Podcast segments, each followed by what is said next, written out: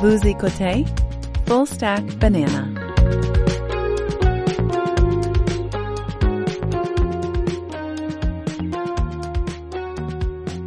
Bienvenue dans le Stack, mon nom est Louis-Jacques Darvaux et aujourd'hui on parle de sommeil. Avec moi pour en parler, Maude Bouchard et Philippe Stenstrom.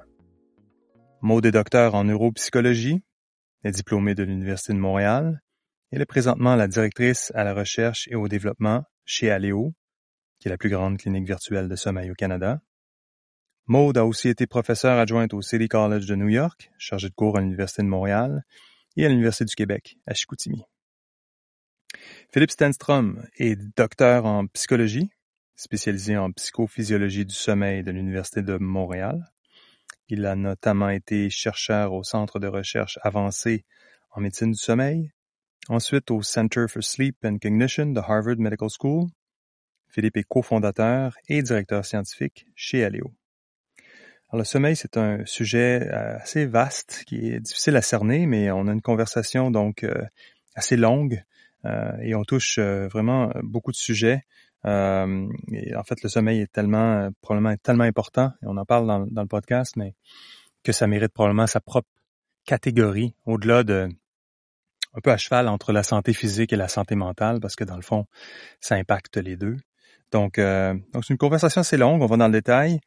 Euh, on se demande pourquoi autant de mystères autour du sommeil. On parle des cycles du sommeil, durée, moment, routine. On parle des liens entre la santé euh, physique et le sommeil.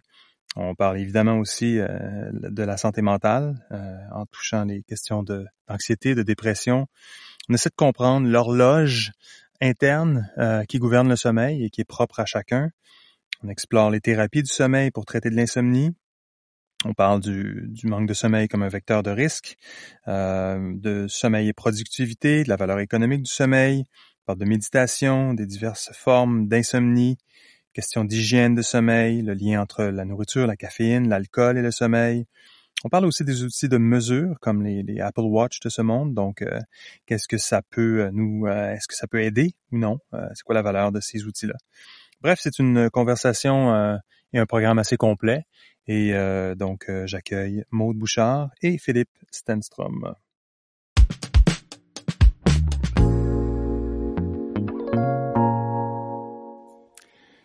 Je suis ici avec euh, Maude Bouchard et Philippe Stenstrom. Maude, Philippe, merci d'être là. Bienvenue dans le stack. Merci, Louis-Jacques. Merci. Je vais avoir fait une, une description plus euh, complète de vos parcours en introduction, mais je pense qu'il est quand même de mise de vous laisser vous présenter. Euh, Maude, peut-être que je peux commencer par toi. Euh, comment tu décris ce que tu fais? Avec plaisir. Ben, en fait, euh, moi, je suis neuropsychologue. Euh, j'ai fait un PhD, une thèse spécialisée en sommeil, en performance, en vieillissement. Donc, de parler de sommeil ici ce matin avec vous, ça me rend très, très heureuse. C'est un de mes sujets préférés. Puis en plus, on a le temps. On a une belle heure, heure et demie devant. Donc, c'est bien. Puis chez Aléo, en fait, je travaille comme directrice de la recherche et du développement. Super. Philippe, Qu'est-ce qui se passe de ton côté? Ben, moi aussi, je suis bien content d'être ici. Euh, c'est rare qu'on nous laisse parler euh, longtemps de même par rapport au sommeil, fait qu'on va en profiter. Euh, il y en a beaucoup à dire. moi, je suis directeur scientifique à Lio, une compagnie que j'ai cofondée il y a quelques années, avec l'idée en tête de rendre les traitements pour certains problèmes de sommeil plus accessibles. C'était ça l'idée. Mon, mon background, c'est sommeil, psychophysiologie du sommeil, euh, en tant qu'étudiant, j'étais très intéressé par la consolidation de la mémoire lors du sommeil. Et ensuite, j'ai pivoté plus vers euh, le côté santé mentale, le côté clinique. Euh, et puis, euh, ça, ça, ça, comme ça, ça m'a amené à, faire quelque chose que j'ai un petit peu répondre à un besoin. Il y, a, il y a vraiment des thérapies qui existent, qui fonctionnent très bien, mais les gens n'ont pas accès à ces thérapies-là. Donc, D'où euh, d'où l'objectif de rendre ces thérapies-là plus accessibles et d'où un peu le, la genèse de Alio. Moi, j'ai d'entrée de jeu, moi, ce qui me ce, qui me fascine, c'est euh, en fait, c'est justement c'est cette fascination-là avec le sommeil. Ça ça vient d'où? Ça part d'où quand on décide à un moment donné que ça va être ça notre sujet? C'est par, exemple toi, Philippe, c'est ça a été ton, c'est un sujet qui euh, qui, qui, fait, qui est au cœur de, de, ta recherche, de, de, de, toute ta préoccupation intellectuelle, mais aussi t'as poussé à l'autre notre l'autre degré qui est celui de l'entrepreneuriat aussi pour faire quelque chose. Donc cette fascination là avec le sommeil, ça part d'où pour toi? Euh, ben ça, en, étudiant euh, au bac, on, on, réalise qu'il y, y, a des champs. Euh, il, y a, tellement, il y a tellement de différents champs en psychologie qu'on peut spécialiser. Mm. Euh, et puis, euh, celui du sommeil, ça c'était début des années 2000. Il y avait comme un, un changement de paradigme où que il y avait des données qui suggéraient que finalement l'insomnie, par exemple, n'est pas nécessairement seulement une, une, conséquence d'un autre problème sous-jacent. C'était pas nécessairement une conséquence d'un problème physique ou un problème de santé mentale, mais que la direction allait dans ça, allait dans les deux sens. Dans le sens que euh, quand on a un, un, un sommeil perturbé, euh, ça a des impacts euh, hmm. assez majeurs au niveau de la, de la, de la santé mentale. Euh, Donc, il n'y a pas eu pour toi une espèce de déclencheur où, euh, je sais pas moi, ta mère dormait pas, puis euh, souffrait d'insomnie, puis tu t'es dit, je vais régler cette question-là, ça va être... Donc, il y, a, pas... y a ben, y a-tu un origin story derrière? Parce que c'est difficile d'imaginer cette fascination-là. Puis souvent, en fait, je ne sais pas si c'est moi qui me qui, qui a des mauvaises références, mais euh, dans le monde de la santé, il y a souvent cette espèce de quête-là où quelqu'un a vécu. Parfois, c'est des injustices, des fois, c'est des, des, problèmes familiaux. Puis il y a une espèce de motivation. C'est vrai aussi en entrepreneuriat. Des fois, euh, il y a une espèce mm. de, euh, de, de, désir de régler une problématique parce que ça, ça nous a impacté euh, proche. Euh, donc j'avais cette curiosité là. pour toi aussi, Maud, je sais pas si c'est. Mais, mais mais Philippe, je sais pas. Je te, je te laisse je te laisse poursuivre là-dessus. Ouais, ben pour, pour expliquer pourquoi je t'allais un peu la, la, science plus fondamentale, la, la, science plus clinique appliquée, oui, absolument. je, voyais là un, potentiel pour utiliser la technologie justement pour rendre ces thérapies-là plus accessibles. Donc, donc hmm. euh, il y avait une opportunité là, une opportunité là assez incroyable à, mes yeux. Mais mais l'entrée dans le domaine du sommeil, je dois je dois dire que c'était plus, j'étais fasciné par les, tous les mystères qui entouraient le, le sommeil. Et au début là, des années 2000, c'est là qu'on commençait à avoir les premières études euh, qu'on pouvait aller regarder dans, le, cerveau l'activité cérébrale à travers les premières études avec les PET par exemple. Euh, et, le portrait était absolument fascinant. On se rendait compte que le, le, le cerveau est, extrêmement actif à certains stades, comme par, exemple le sommeil paradoxal. On, on trouve même plus d'activité euh, versus euh, l'état d'éveil.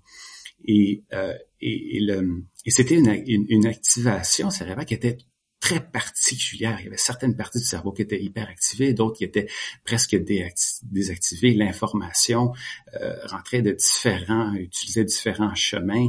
Euh, donc, à presque tous les niveaux d'analyse, il y a des, il y a des, des changements vraiment très dramatiques qu'on retrouve dans le cerveau.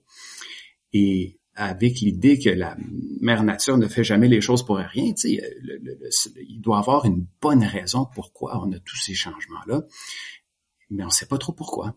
Et je trouvais ça absolument fascinant. Donc, je pense que c'est ça qui, qui, qui, m'a accroché au début. C'était une nouvelle frontière dans la science. Il y avait beaucoup de choses à découvrir. Je te, je te rejoins là-dessus parce qu'en fait, euh, euh, il y a eu, ben, il y a eu un livre. Je ne sais pas jusqu'à quel point il a été euh, populaire, mais c'était clairement, je pense, un New York Times bestseller, mais c'est le livre de Matthew Walker, donc Why We Sleep, euh, mm-hmm. qui, je pense, est 2018 ou peut-être 2017, 18, 19, je sais pas, il faudrait que je vérifie, mais et euh, le titre c'est Why We Sleep. Donc, et euh, ce qui m'interpellait dans ce dans ce dans le dans le titre, c'est Why We Sleep me me j'avais comme l'impression, n'étant pas une personne qui a un background scientifique, que la, les raisons du sommeil étaient bien connues. C'est ça que j'ai, en, en, écoutant beaucoup plus de, de, de, ben il y avait beaucoup, il y a eu beaucoup d'entretiens, de, podcasts, etc. autour de, de, la sortie de ce livre-là. Et j'ai eu cette réalisation-là, comme tu en parles, Philippe, de c'est finalement très nouveau tout ça. Donc la, la, la, les, mm. les, la, la connaissance, cette nouvelle frontière là, c'est pas quelque chose que euh, que euh, j'avais vraiment en tête. Qu'est-ce qui explique ça? C'est parce qu'il y a aussi un autre probablement une autre chose sous-jacente, c'est la question de la conscience, c'est la question aussi du cerveau. Le cerveau est aussi un, un, un objet un peu mystérieux qu'on comprend pas encore tout à fait. Donc on a l'impression peut-être que la science est tellement avancée parce que la science que l'on consomme en tant que consommateur, puis que l'on voit, il y a plein de gadgets et tout qui sont technologiquement, techniquement avancés. Puis il y a des choses qu'on se dit, ben finalement, le corps humain euh, ayant euh, ayant évolué depuis tant d'années, on, le connaît bien, mais finalement, on a encore beaucoup de mystères effectivement à découvrir autour du sommeil. Qu'est-ce qui explique ça? Comment est-ce qu'on comment est-ce qu'on réfléchit pour qu'est-ce qui explique que ce soit si mystérieux qu'on ne sache pas encore très bien expliquer les rudiments du sommeil? Ouais, c'est. Euh, mais, je pense que, que tu as mentionné un, un, un, élément assez important, le fait que même à l'état d'éveil, on n'est pas trop sûr que pourquoi le cerveau fait qu'est-ce qu'il fait.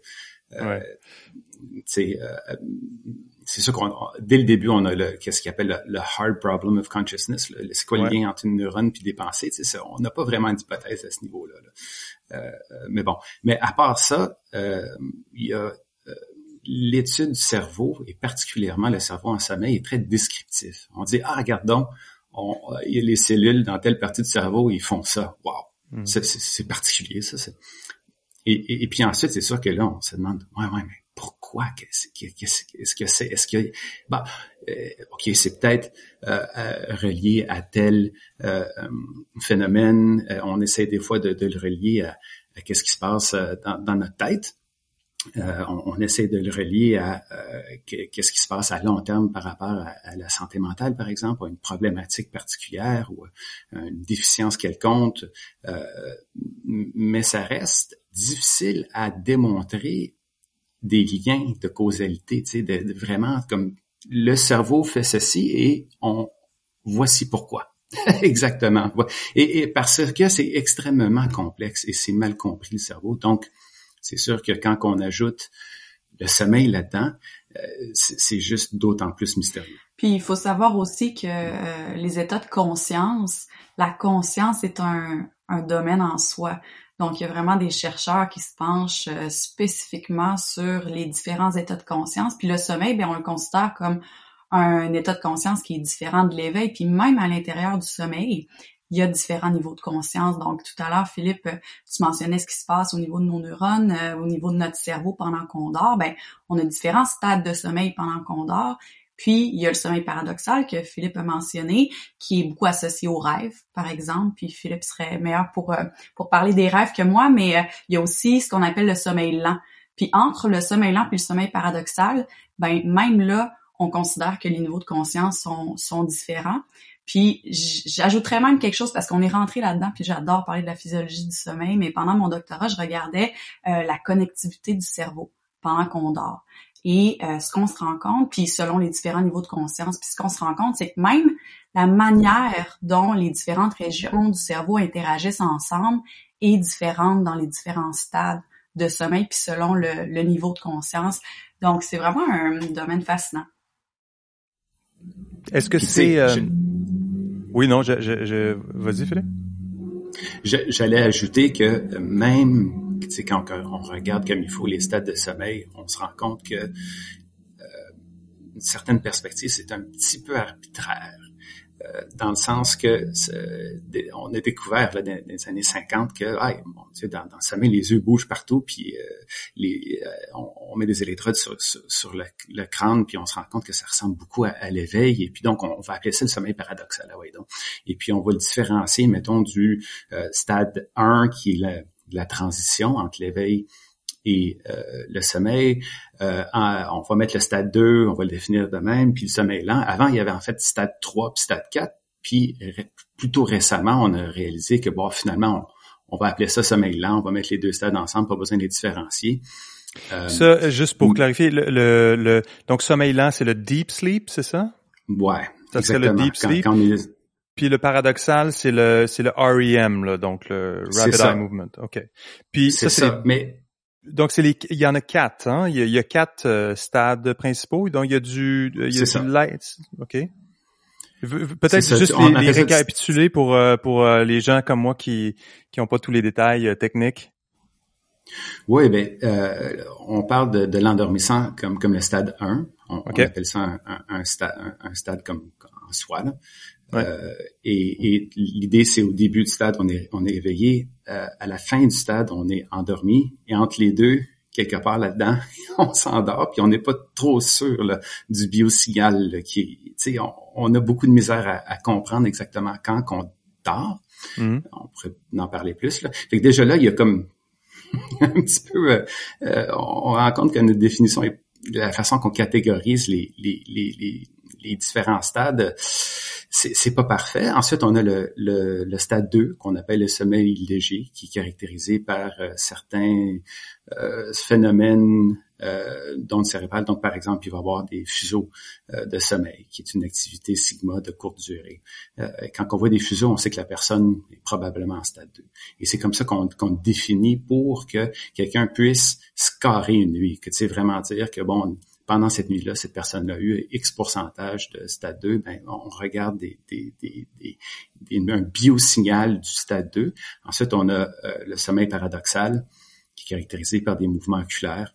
Euh, comme si quelqu'un regardait euh, tout partout. Euh, hmm. C'est caractérisé par des ondes cérébrales qui ressemblent beaucoup à l'état d'éveil, sauf il y, a des, il y a des différences bien sûr, notamment il y a, l'activité de θ. Donc ça c'est entre 5 et 7 Hertz qui est en une forme très particulière là. ça ressemble à des dents de scie. OK. Sawtooth. Euh, et, donc donc c'est ça un peu la, la caractéristique. Et c'est à ce moment-là qu'on dans, dans ces périodes-là qu'on rêve, exact c'est une période du sommeil qui est associée avec des, des rêves les, vivides. Okay. Euh, on, on, rêve, on peut rêver pas mal dans, dans tout, tout, n'importe quand pendant le sommeil. Surtout à l'endormissement. On pourrait en parler plus tard. À l'endormissement, on a des, des, des, expériences assez intenses là, de, oniriques euh, qu'on se rappelle pas. Il faut être réveillé dans un moment particulier pour qu'on s'en rappelle. Et puis ensuite, on a euh, le sommeil lent profond, avant qui était appelé le stade 3-4, mais là, c'est rendu euh, un seul stade. La différence avant, c'était en, fait le pourcentage d'activité delta, qui, qui, est des ondes lentes. Fait qu'il y en a un qui c'était 25% l'autre c'était 50% On a dit, bon, c'est pas assez, il n'y a pas assez de différence pour être capable de, de dire que c'est deux, deux stades différents. Mais où je m'en allais avec tout ça, c'est que si on regarde comme il faut, on voit des éléments de sommeil paradoxal dans d'autres stades aussi. on, euh, et, et, euh, donc, euh, Il y a des, il y a des, il y a des mélanges qui, qui, qui se font. Euh, ouais, comme le chercheur Tori Nielsen, qui était mon, mon superviseur pendant ma, ma maîtrise puis mon doctorat, il y a, il y a, une, théorie qui s'appelle le, théorie du, du, du REM, du covert REM. Et c'est l'idée qu'il y a des éléments de sommeil paradoxal qu'on peut détecter dans d'autres stades.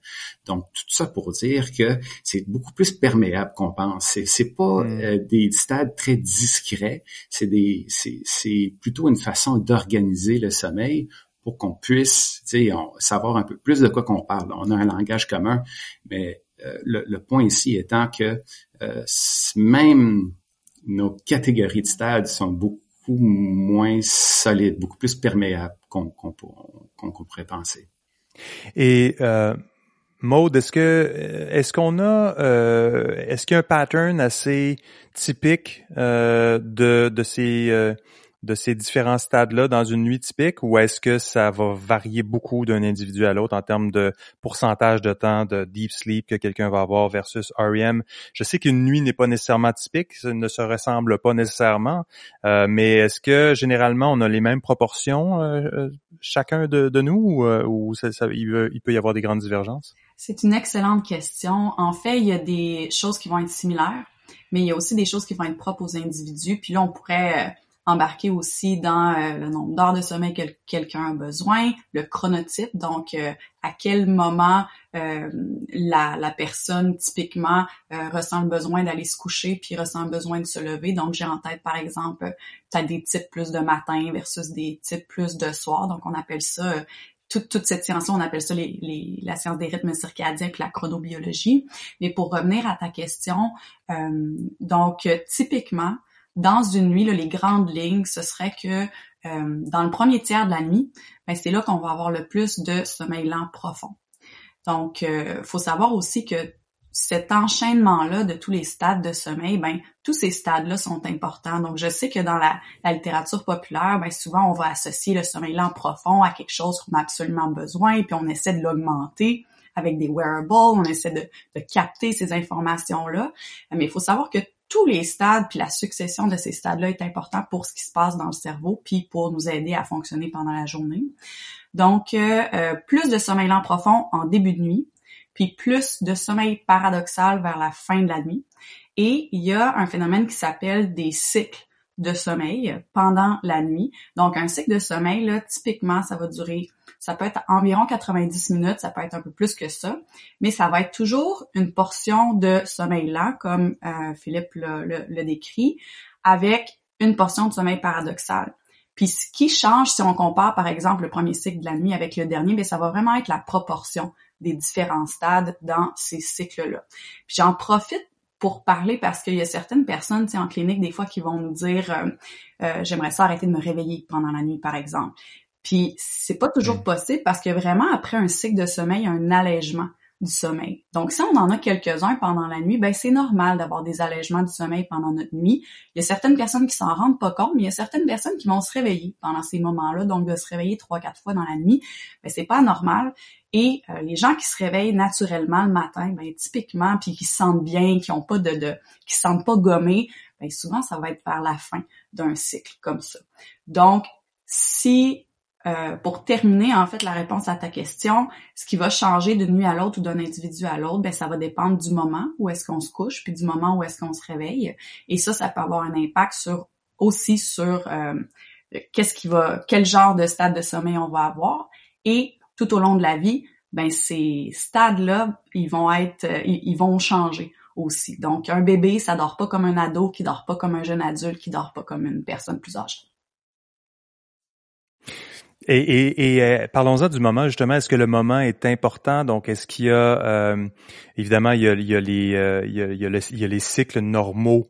J'imagine que d'une façon évolutive, à un moment donné, lorsqu'il commençait à faire noir, ben, c'était le signal qu'il fallait se préparer à la nuit. Donc, j'imagine que sur, une plus longue période du développement des des, des êtres humains, il y a eu cette réalité réalité là qui s'est développée. Donc, est-ce que c'est le moment est très important? Est-ce qu'on doit, par exemple euh, est-ce que les gens qui se couchent euh, à des moments différents, est-ce que ça, ça, change leur, leur habileté à atteindre un, bon sommeil? Comment est-ce que on tombe, j'imagine, dans la question de l'hygiène plus euh, large là, de, de, qui peut qui peut nous faire déborder, mais juste pour cristalliser cette question-là du moment du sommeil, vu que c'est important, puis tu le mentionnes. Phil, moi j'ai envie de dire c'est tellement important. je pense que tu es d'accord avec moi. Hein? ah oui, beaucoup plus que les gens euh, pensent, je pense. C'est euh, vraiment, c'est vraiment super important. Puis ce que tu as nommé justement, l'humain, c'est un addion. Donc typiquement, l'humain, il est fait pour fonctionner de jour, être éveillé de jour, puis dormir la nuit. Après, bon, on pourrait parler longtemps des gens qui, qui, qui ont des horaires atypiques, puis tout ça, mais on y reviendra. Euh, et ce que tu as mentionné, effectivement, quand la lumière diminue, notre cerveau répond à ça. On a vraiment des petites cellules dans notre cerveau qui vont répondre à cette baisse de lumière, qui vont sécréter des hormones spécifiques pour nous aider à dormir. Puis il y a plein de choses qui vont s'enclencher. Fait que tantôt, quand je parlais des rythmes circadiens, on parle vraiment de, de cycles, que ce soit de certaines hormones, de notre température interne corporelle aussi, qui fluctuent sur 24 heures, puis qui font en sorte que ben le jour, typiquement, on est, on est réveillé, puis il y a des hormones qui nous aident à ça, puis la nuit, ben on dort. Euh, puis on j'espère qu'on reparlera de la lumière aussi parce que justement euh, euh, la lumière est un, synchroniseur de cette activité-là. Donc pour les gens qui ont des fois des bureaux ou qui travaillent dans un sous-sol où il n'y a pas de lumière pendant la journée, ben ça peut contribuer à des problèmes de sommeil parfois. Hmm, tout à fait. Sur ça, j'ajouterais qu'il y a une grande variabilité entre les individus par rapport au sommeil, à toutes sortes d'aspects. Euh, comme, dans, dans, dans, le temps que de je faisais façon, tu dirais-tu de, de, de façon euh, naturelle en fonction de notre configuration ou de, ah, parce oh, qu'évidemment il y a le il y a l'hygiène de vie, le régime de vie qui va évidemment influencer, mais à la base, il y a des différences. Donc euh... et même ah, génétique. Autant que la, autant que la... Ben, en fait, j'allais dire et même génétique. Donc, il y a vraiment des, des, aspects qu'on connaît qui, qui sont reliés à la génétique. Donc, en plus. Donc, des gens qui sont prédisposés à mieux dormir et d'autres qui sont prédisposés à moins bien dormir. Qui sont prédisposés à dormir soit plus longtemps ou moins longtemps en termes de leurs besoins, mais aussi en termes de timing. Mais je laisse euh, Phil terminer. Ben, par exemple, dans le temps que je faisais beaucoup de nuit, là, on regardait euh, les sons cérébrales euh, à travers la nuit, puis tout de suite, il y a, une personnalité. Là. Chacun, tu sais, on disait, entre nous, là, oh mon Dieu, regarde, regarde les, les, les mouvements clairs, ils sont de toute beauté, cette personne-là, des gros mouvements. Euh, L'autre personne va ah, c'est drôle, il n'y a pas beaucoup d'atonie. Ah ouais, regarde donc, puis euh, ah, regarde, dans l'hôpital, il y a, y a, y a bien petit état que. Tu sais, fait que, euh, on pourrait presque reconnaître quelqu'un juste en regardant les ondes cérébrales. Euh, il, y a, toutes sortes de particularités, la façon que une personne, on, s'est rendu compte que juste avant sommeil paradoxal, ils vont comme virer de bord, ils vont comme se retourner, puis là, poum, ils tombent en sommeil paradoxal. Ah, ok, c'est, c'est, euh, on a vraiment euh, un peu, euh, dis-moi comment tu dors, je te dirai qui tu es là. C'est tellement intéressant. Ouais, ben qu'est-ce que ça veut dire concrètement? Pas sûr, mais mais tout ça pour dire que tu sais, c'est c'est comme si on avait autant de différences entre individus euh, par rapport au sommeil qu'une personnalité de quelqu'un, tu sais, qui, qui, qui euh, et, et est-ce qu'il y a un lien avec Maud mentionnait tantôt le, côté morning person. On tu sais il y, a des types aussi de de, de quand est-ce qu'on performe mieux. Donc euh, il y a des gens qui euh, c'est euh, ils sont plus créatifs le soir tard, ils préfèrent euh, ils sont, sont, plus engagés à ce moment-là, d'autres c'est le matin. Est-ce que c'est lié au sommeil ça? Est-ce que ça fait partie de cette espèce de de, de, de personnalité là du, du, sommeil et de du lien entre l'éveil et le sommeil? Ce, Et, et, et donc ce que je comprends de ce que tu disais Maud, c'est ça existe bel et bien cette idée là de morning person puis evening person, donc d'avoir d'avoir une, une sorte de, de de, préférence pour, euh, pour le travail ou pour la performance à certains moments de la journée, mais j'imagine que c'est, en lien avec le sommeil tout à fait. Là. Je vais laisser Phil répondre à, cette question-là, mais je fais une petite parenthèse juste avant. Il faut savoir aussi que cette tendance-là va bouger à travers la vie. Euh, ce que je veux dire par là, c'est que par exemple à l'adolescence, ben les adolescents typiquement, puis on, on le voit, c'est vraiment des choses qui se passent dans leur cerveau, vont se coucher très tard puis se lever très tard. D'ailleurs, ça amène une grosse problématique parce que ils doivent se lever très tôt pour aller à l'école. Donc, c'est une population qui est beaucoup en mm. privation de sommeil euh, et qui dort pas au moment circadien qui est le mieux pour eux. Euh, pareil, les personnes âgées, ça va être le contraire. Typiquement, euh, on appelle ça une avance de phase, mais ils vont se coucher plus tôt puis se lever plus tôt. Donc, ça bouge à travers la vie à l'intérieur même d'un, d'un individu. Fin de la parenthèse, je laisse Phil répondre à ta question. c'est une excellente parenthèse, Maud. euh, c'est que nous avons euh, des rythmes biologiques. Euh, et bon, ça, ça, commence avec l'horloge maître dans le cerveau, qui ensuite va envoyer des signaux à toutes sortes d'autres horloges dans, dans, à peu près tous les, les, organes importants de notre corps. et puis, on a tout un timing unique. c'est sûr que on, on, la, la plupart du temps, ça se passe euh, pendant la nuit puis pendant le jour, puis ça, il y a comme il y a comme une certaine euh, régularité qu'on qu'on qu'on retrouve à, à, travers tout le monde.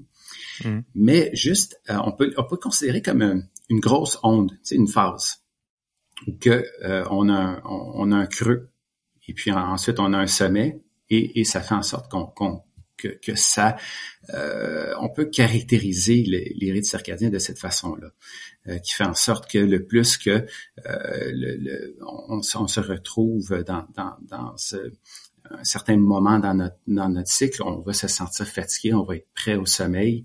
Et en fait, c'est une composante importante qui va déterminer si oui ou non on s'endort.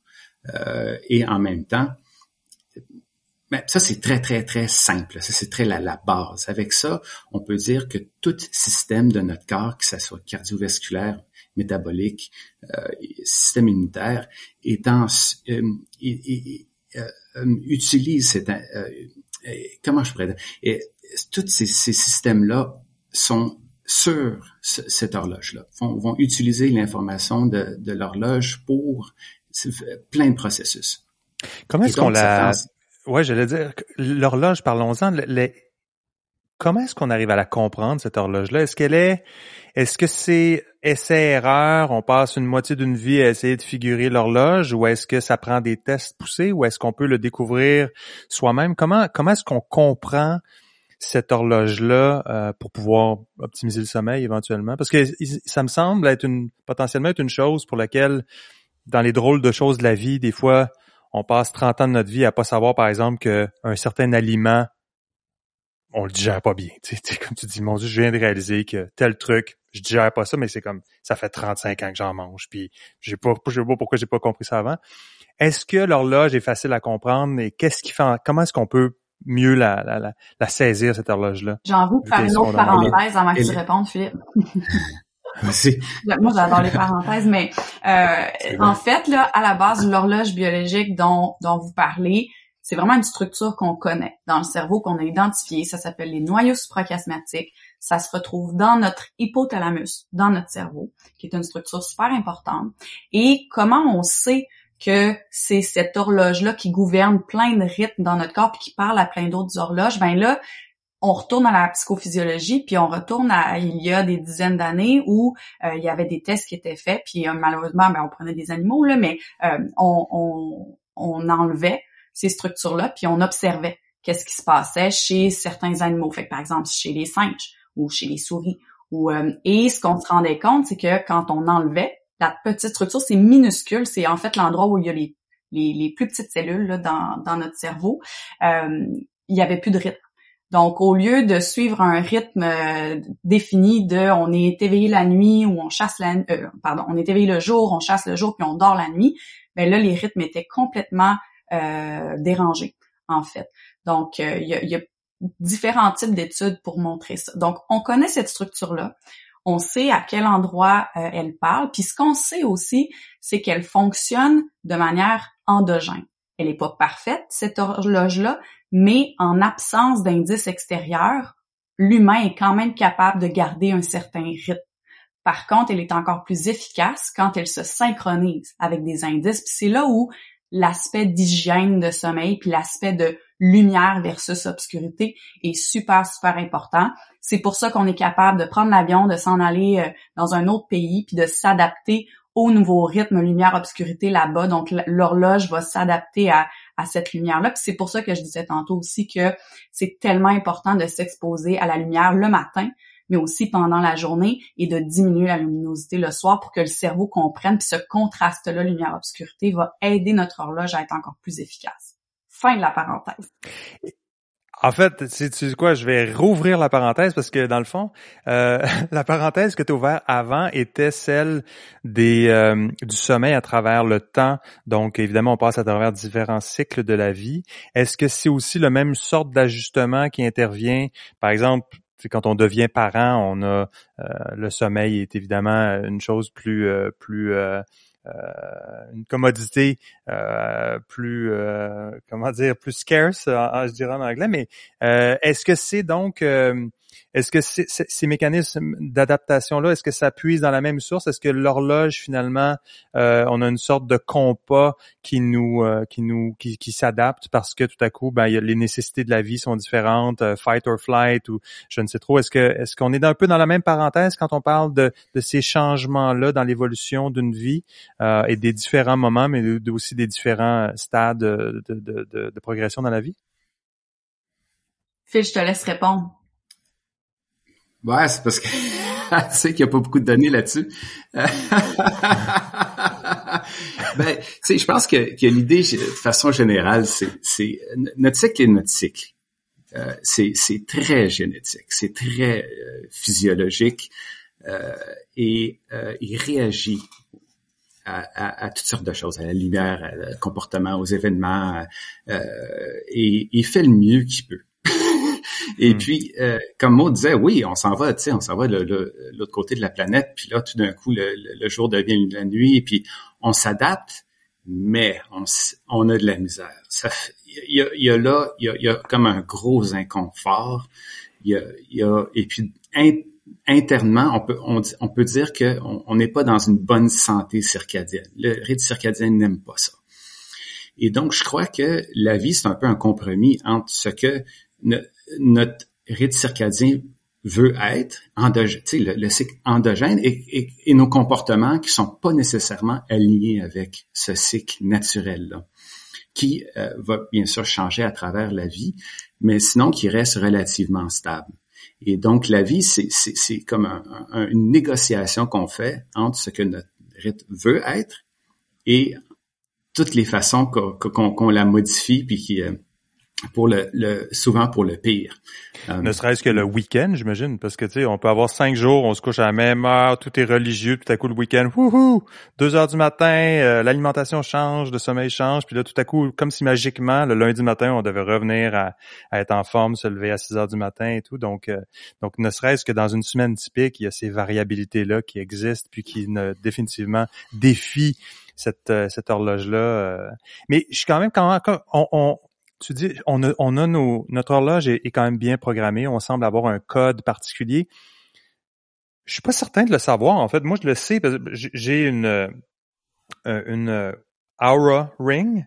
Euh, donc, je, je sais que euh, l'application me dit ton, ton ideal bedtime, c'est entre 9h et 10h.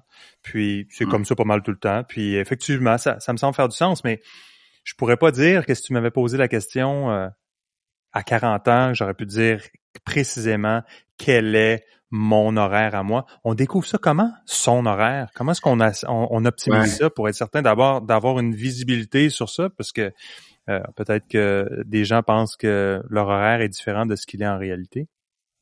Oui, ben, pour, les, scientifiques utilisent euh, des, euh, des biosignaux très particuliers pour estimer où qu'on est rendu par rapport à, l'horloge biologique. Euh, donc, souvent, qu'est-ce qui est utilisé, par exemple, c'est la température interne. Avec un thermomètre rectal, on est capable de... Ça suit très bien c'est le, le, le, le, rythme. Donc, on, on peut, c'est une estimation qui est, qui est, considérée comme une mesure qui est adéquate. Hmm. Euh, donc, on peut comparer, on peut regarder euh, le, graphique tout simplement, puis dire, OK, cette personne-là, véritablement, est c'est plus une personne du, matin, ou cette personne-là est un petit peu plus euh, une personne le soir. On peut euh, aussi extraire d'autres caractéristiques, dans, par exemple, est-ce que tu as une grande amplitude? Ce qui pourrait sous-entendre que tu as, un, rythme qui est bien consolidé, là, qui est solide, versus quelqu'un, mettons, qui fait des, qui a un horaire atypique, qui, dort à toute heure, va avoir un, un, un, rythme beaucoup plus, euh, beaucoup moins euh, d'amplitude, puis moins. Tu sais, il y, a, différentes informations qu'on peut extraire de, de, de ça. Il y a, a d'autres aussi. Il y a, y a euh, cortisol qui, qui, fait des fluctuations. Il y a la mélatonine. Il y a un certain point où que la mélatonine va commencer à sécréter. Ça aussi, c'est utilisé comme euh, un biosignal qui, qui représente représente le, le, le rythme individuel de quelqu'un. Euh, le problème avec toutes ces mesures-là, c'est que c'est très obscur. pour, il euh, y a, y a, pas de, c'est pas des consumer products. C'est ça. Il n'y a pas de façon de le savoir facilement à la maison en observant. C'est pour le moment. C'est pas pour le moment. Puis quand j'ai l'impression que quand que ça va devenir accessible cette information-là, on va avoir une petite révolution dans le domaine de la santé, la santé mentale. Mais pour l'instant, c'est obscur cette information-là, et c'est une des raisons pourquoi on n'en parle pas, puis on n'en prend pas en considération.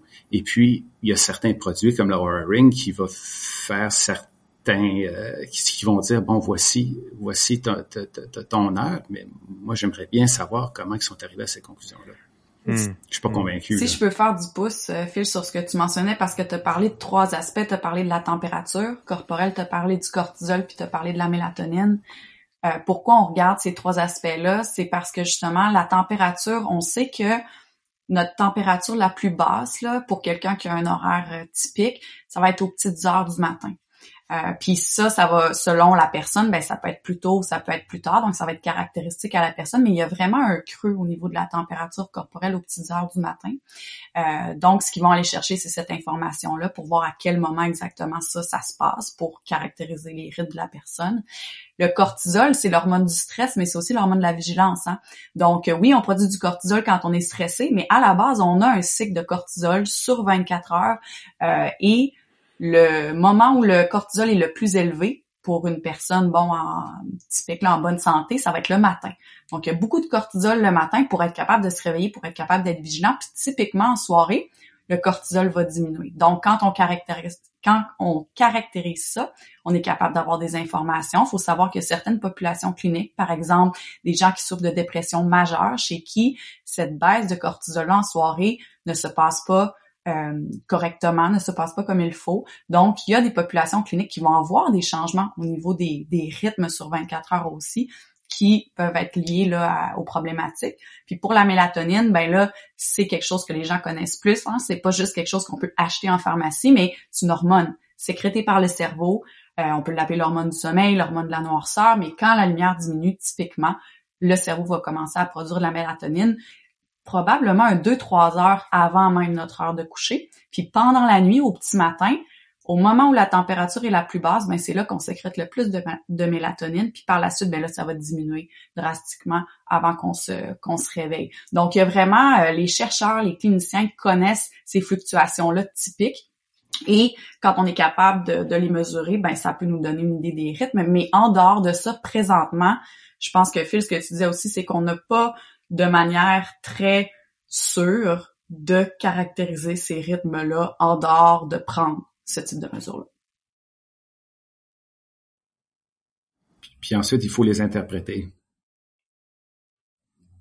Euh, c'est qui est toute une autre affaire. Je pense qu'on donc euh, on est on, est au stade encore donc où euh, c'est un peu essai-erreur. On essaie d'être. J'imagine aussi il y, a, cette question là d'être d'être sensible, d'avoir la capacité de d'observer de, ça. J'imagine que c'est tout le monde n'est pas nécessairement éveillé aux, questions de, de, de aux questions de, d'hygiène du sommeil ou euh, donc ça fait partie des drôles de un peu de paradoxes de choses qui sont constantes, hyper importantes, mais pour lesquelles on ne porte pas beaucoup d'attention. Par exemple, moi, j'ai dans, dans, dans comme analogie, je trouve toujours bizarre de rencontrer des gens qui, admettons, ont aucune habileté en cuisine, comme ne cuisine pas.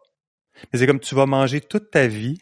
tu sais, tu es condamné à manger toute ta vie, à te préparer de la nourriture. Tu ne peux pas démissionner de cette fonction-là dans ta vie et de dire non, moi, je ne sais pas comment cuisiner. C'est la même chose pour, moi, pour le sommeil. Tu, sais, tu, vas dormir tout le temps. C'est quelque chose pour lequel il est bizarre de ne pas avoir nécessairement cette sensibilité-là ou cette intention-là de traiter le sommeil avec la plus haute, le plus haut, le, plus haut niveau de respect. Et euh, je, mets ça tout ça dans le domaine de la maintenance en fait. Tu sais, la maintenance c'est quelque chose pour lequel généralement, ben c'est pas sexy la maintenance. Tu sais, quand on embarque dans un avion, on, pense euh, au pilote là, on s'assure, on, veut, on, veut, on veut imaginer que le pilote a bien dormi la nuit puis euh, va faire son travail, mais on pense pas nécessairement à toute l'équipe de maintenance qui s'assure que le fonctionnement de l'avion est, en, bon état et tout. Donc la maintenance, c'est généralement quelque chose qui, euh, qui est quelque chose qui est pas quelque chose qui, est bien compris ou discuté ou apprécié. J'ai le sentiment que ça, on est un peu là-dedans aussi dans, le domaine du sommeil. C'est, c'est, ça fait partie, non, de la maintenance du corps. Puis je pense que certaines personnes sont juste pas sensibilisées à ça. Est-ce que ce serait une bonne caractérisation? Je dirais que euh, la population générale manque beaucoup d'informations c'est pas simple de trouver euh, de la bonne information sur le sommeil. Tu sais, juste un exemple, l'insomnie. C'est quoi l'insomnie? Je suis pas mal sûre qu'on va faire un vox, un vox pop dans la rue, puis on demande à 10 personnes, puis c'est pas tout le monde qui a la même la même explication, la même définition de cette problématique-là. Euh, donc, euh, puis l'insomnie, ben c'est le fait de pas être capable de dormir quand on, on veut qu'on essaie de dormir. Donc, des difficultés à s'endormir, à rester endormi, des éveils tôt le matin. Donc, typiquement, c'est assez mm. simple, mais juste quelque chose de, de même simple comme ça, les gens ont de la difficulté des fois à trouver la bonne information. C'est pour ça que, euh, ben d'un, qu'on est super content de venir parler de sommeil aujourd'hui euh, avec toi, mais aussi l'éducation est super importante. Puis quand on parlera justement d'Aléo puis de, de, la, de, la, thérapie, des types de programmes qu'on utilise pour un peu euh, réentraîner le sommeil, si on veut, ben l'éducation fait partie prenante de ces programmes-là. Euh, j'ai des patients que je vois qui pendant des années. Ça peut être, ça fait peut-être six mois qu'ils ont des problèmes de sommeil, mais des fois ça fait 30 ans. Et ils ont mis en place via essai-erreur des choses qui fonctionnent ou qui fonctionnent moins bien, ou ils ont essayé des affaires. Euh, puis des fois, ils ont ils ont même mis en place des choses qui pensent qu'ils fonctionnent bien, mais qui, dans les faits, puis avec ce qu'on connaît sur le sommeil, viennent exacerber les problèmes de sommeil. Donc, euh, cette éducation-là est primordiale. Puis quand les gens comprennent physiologiquement comment le sommeil fonctionne, c'est quoi les forces en arrière de ça, ben ils sont capables de prendre des meilleures décisions. Sauf qu'en ce moment, je pense que on n'a pas accès à cette information-là. Puis vous, de, de, de, votre point de vue comme comme euh, comme, comme expert et thérapeute, euh, est-ce que euh, vous diriez que dans le discours populaire, le sommeil est en progression, on a une meilleure appréciation de ça. J'ai un biais, j'ai un intérêt pour le sommeil, ça me ça me fascine, je le valorise, donc j'ai l'impression peut-être que c'est plus c'est plus c'est plus apprécié, connu et compris. Mais euh, et, et, et, le sommeil, évidemment, s'inscrit aussi dans une sphère plus grande qui est celle du well-being et du wellness. Donc, évidemment, le wellness industry, c'est très, très, très, très large. Là, on peut penser à des Goop ou à d'autres, euh, à plein d'autres euh, euh, composantes qui font partie de ça, que ce soit des, des dans le domaine applicatif ou dans le domaine des produits, etc., ou des, de, la science puis des pseudosciences aussi. Il y a eu aussi toute l'effervescence au niveau des matelas, donc les Casper, et autres. Donc, évidemment, quand on, a compris qu'on pouvait compresser des matelas dans des boîtes, il y a eu toute une industrie du sommeil qui s'est développée, mais à travers le, prisme d'un produit qu'on chipait euh, à, des gens. Donc, est-ce que est-ce que euh, est-ce qu'on en parle plus du sommeil? Est-ce que c'est mieux compris ou dans le fond, il y a autant de désinformation et d'incompréhension, puis on est encore au point mort? On en est où sur le sommeil? Est-ce qu'on fait du progrès un peu à mieux le comprendre?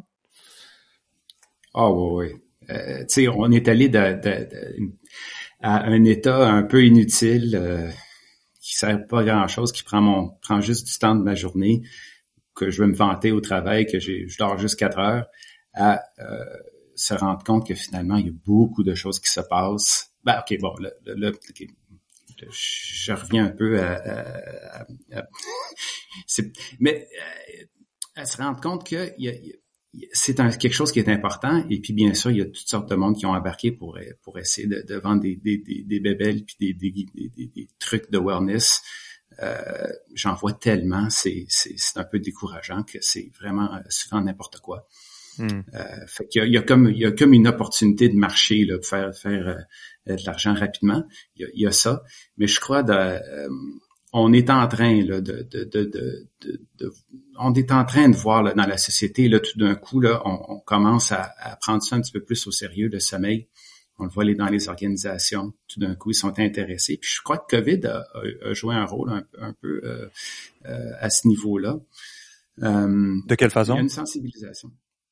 dans, dans le sens que tout d'un, beaucoup de compagnies ont réalisé que la santé mentale c'est important. Hmm à long terme, que, que, la santé mentale est associée à des coûts extrêmement importants et euh, particulièrement l'insomnie. Euh, COVID a, créé de l'insomnie, a créé des, plus de, troubles de cauchemar qu'on voyait avant, par exemple, plus d'insomnie qu'on voyait euh, avant.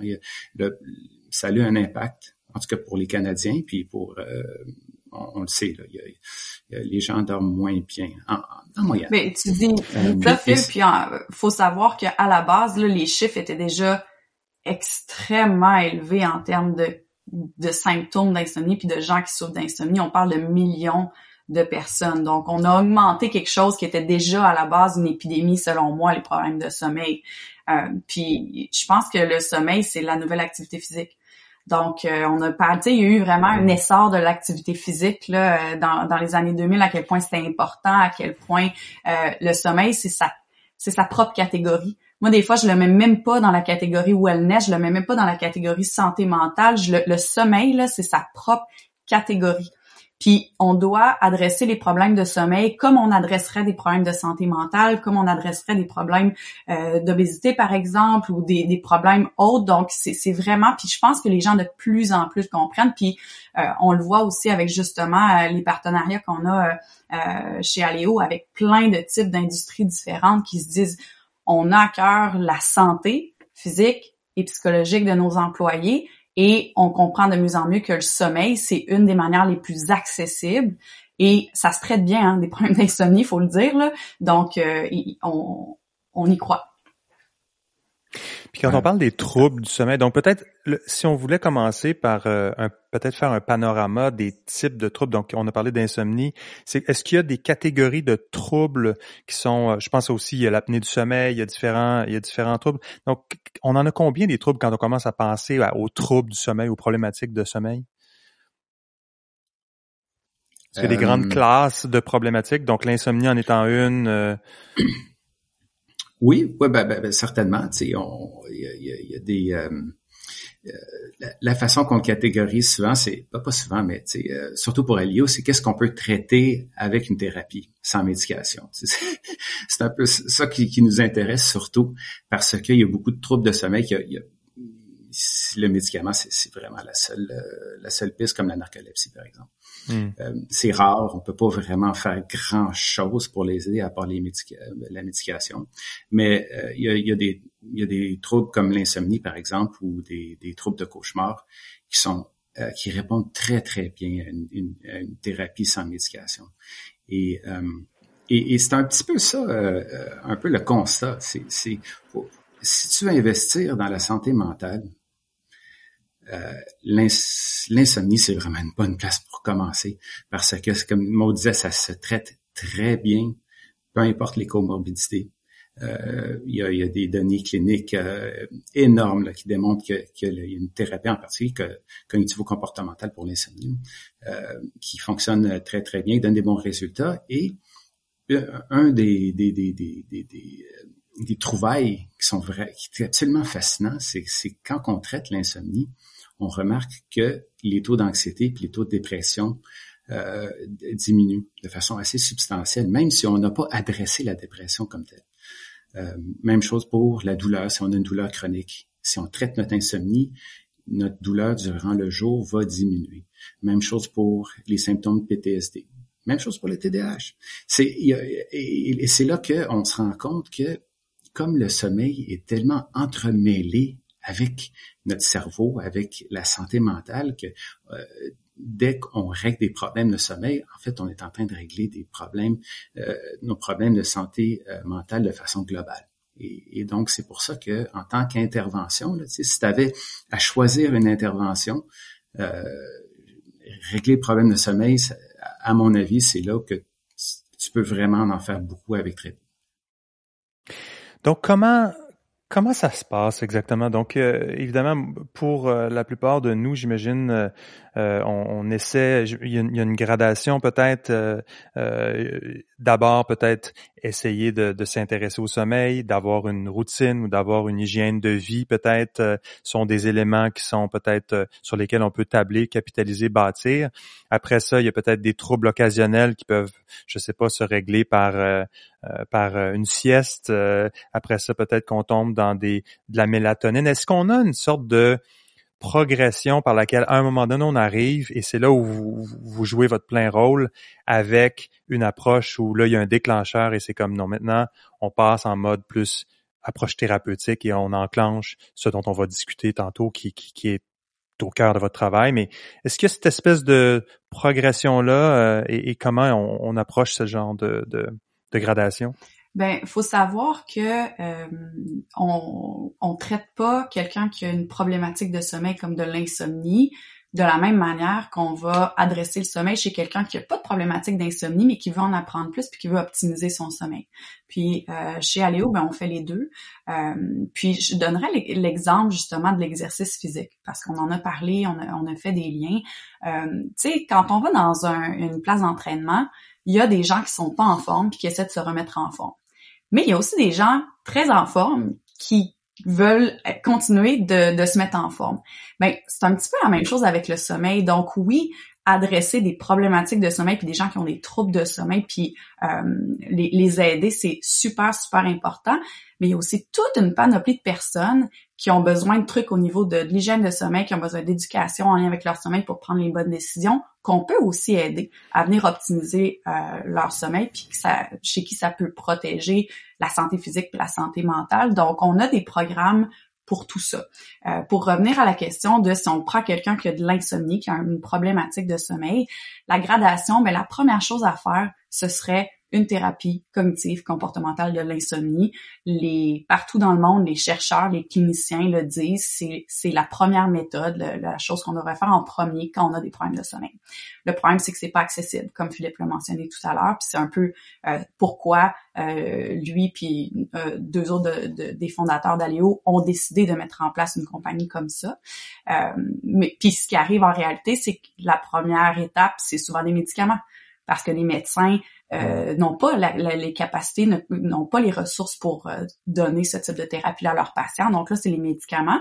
Puis les médicaments, je veux dire, ça peut être très, très bien pour quelque chose de ponctuel. Puis on s'entend, moi, je suis neuropsychologue, donc je ne prescris pas de médication. Là. Quand on a des questions par rapport à ça, on s'adresse aux médecins, aux, aux euh, pharmaciens, pharmaciennes. Mais l'idée, c'est que c'est bien quand c'est ponctuel. Mais à long terme, ça ne va pas traiter les, les, les causes de l'insomnie ce qu'une thérapie cognitive comportementale va faire. On, ça le dit, cognitif comportemental. Cognitif, c'est les pensées. Puis dans l'insomnie, il y en a des pensées qui entretiennent les problèmes d'insomnie chronique. Puis comportemental, ben c'est plein de comportements qui des fois on pense font du bien, comme par exemple, tu as, parlé de la sieste. La sieste chez quelqu'un qui dort déjà bien la nuit puis qui manque de sommeil, c'est super. Mais la sieste chez quelqu'un qui souffre d'insomnie chronique, c'est pas bon. Parce que ce que ça fait, c'est que la personne prend du sommeil de jour puis essaie de compenser les problèmes de sommeil pendant la nuit. ça fait en sorte que ça exacerbe le problème de sommeil pendant la nuit. Donc, euh, il y a plein de choses comme ça. Je pourrais donner 50 exemples comme ça de comportements euh, qu'on vient travailler en thérapie comme ça, qu'on identifie chez la personne, qu'on modifie, puis on vient travailler aussi comment la personne voit son sommeil, l'association avec le lit puis la chambre qui devient stressant. Des gens qui souffrent d'insomnie, qui rentrent dans leur chambre, ils étaient, ils étaient somnolents sur le divan, puis à la, tout de suite, ils, rentrent dans leur chambre et la, patate part, ils stressent parce qu'ils savent, ils ont peur de pas s'endormir.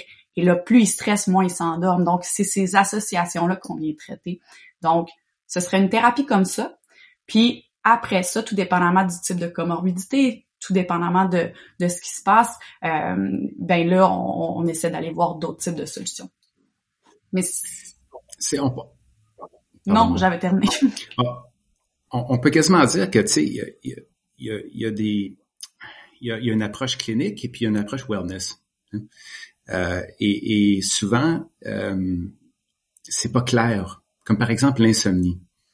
C'est tout à fait normal d'avoir de, l'insomnie de temps en temps. C'est normal, puis c'est pas vraiment associé à des, euh, problèmes euh, sérieux.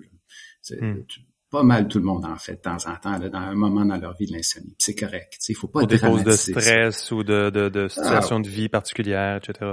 Absolument. C'est correct. Il faut pas dramatiser ça.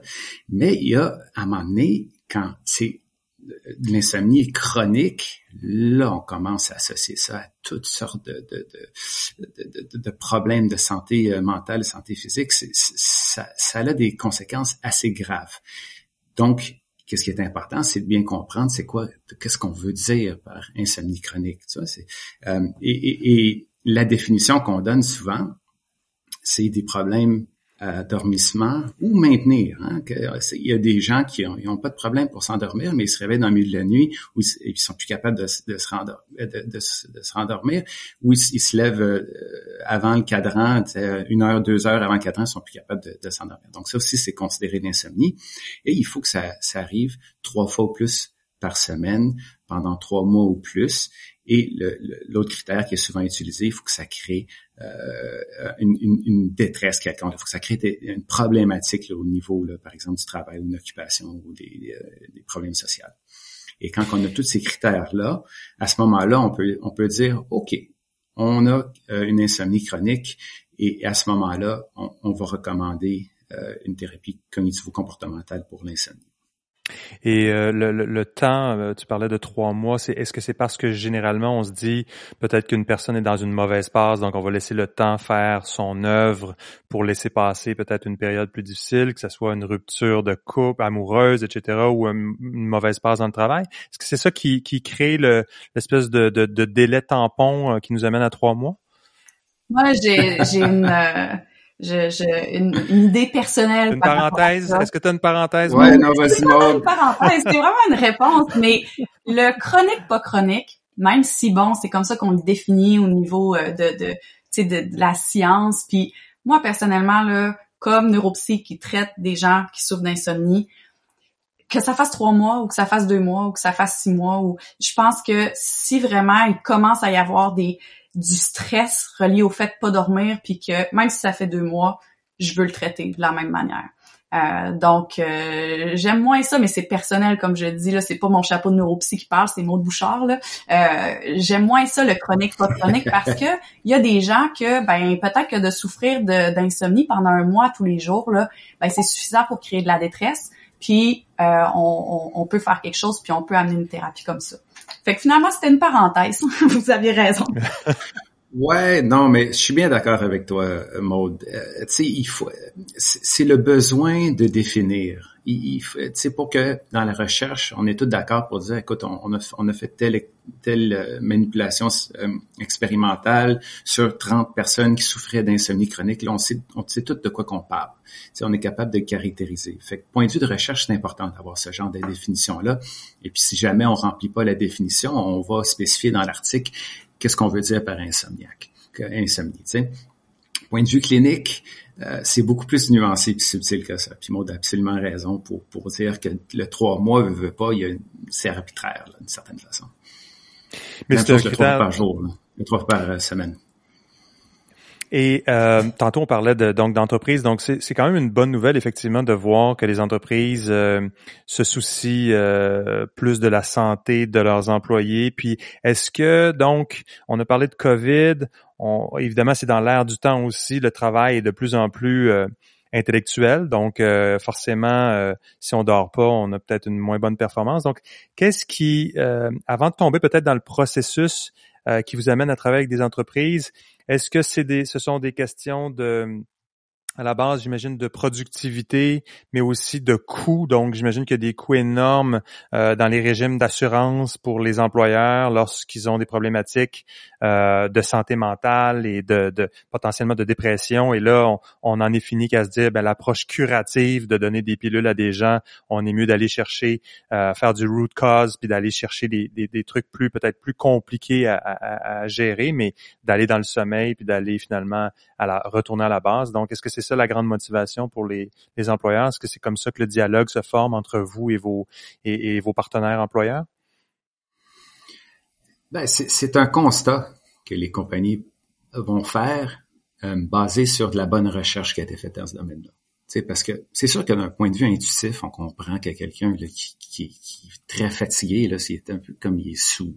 Hmm. Puis effectivement, il y a des données qui démontrent qu'après, je me, me rappelle plus exactement, mais quelque chose comme 16 heures réveillé, c'est, l'équivalent de 0,05% d'alcool. Fait que, intuitivement, on comprend que quelqu'un qui a des graves problèmes d'insomnie, il, est pas performant, euh, il, est plus souvent absent, euh, puis il va être pas mal moins de bonne humeur. c'est, c'est intuitif. Mais c'est intéressant. Aussi. Ouais, plus d'erreurs, plus d'accidents. Tu sais, puis intuitivement, on comprend ça.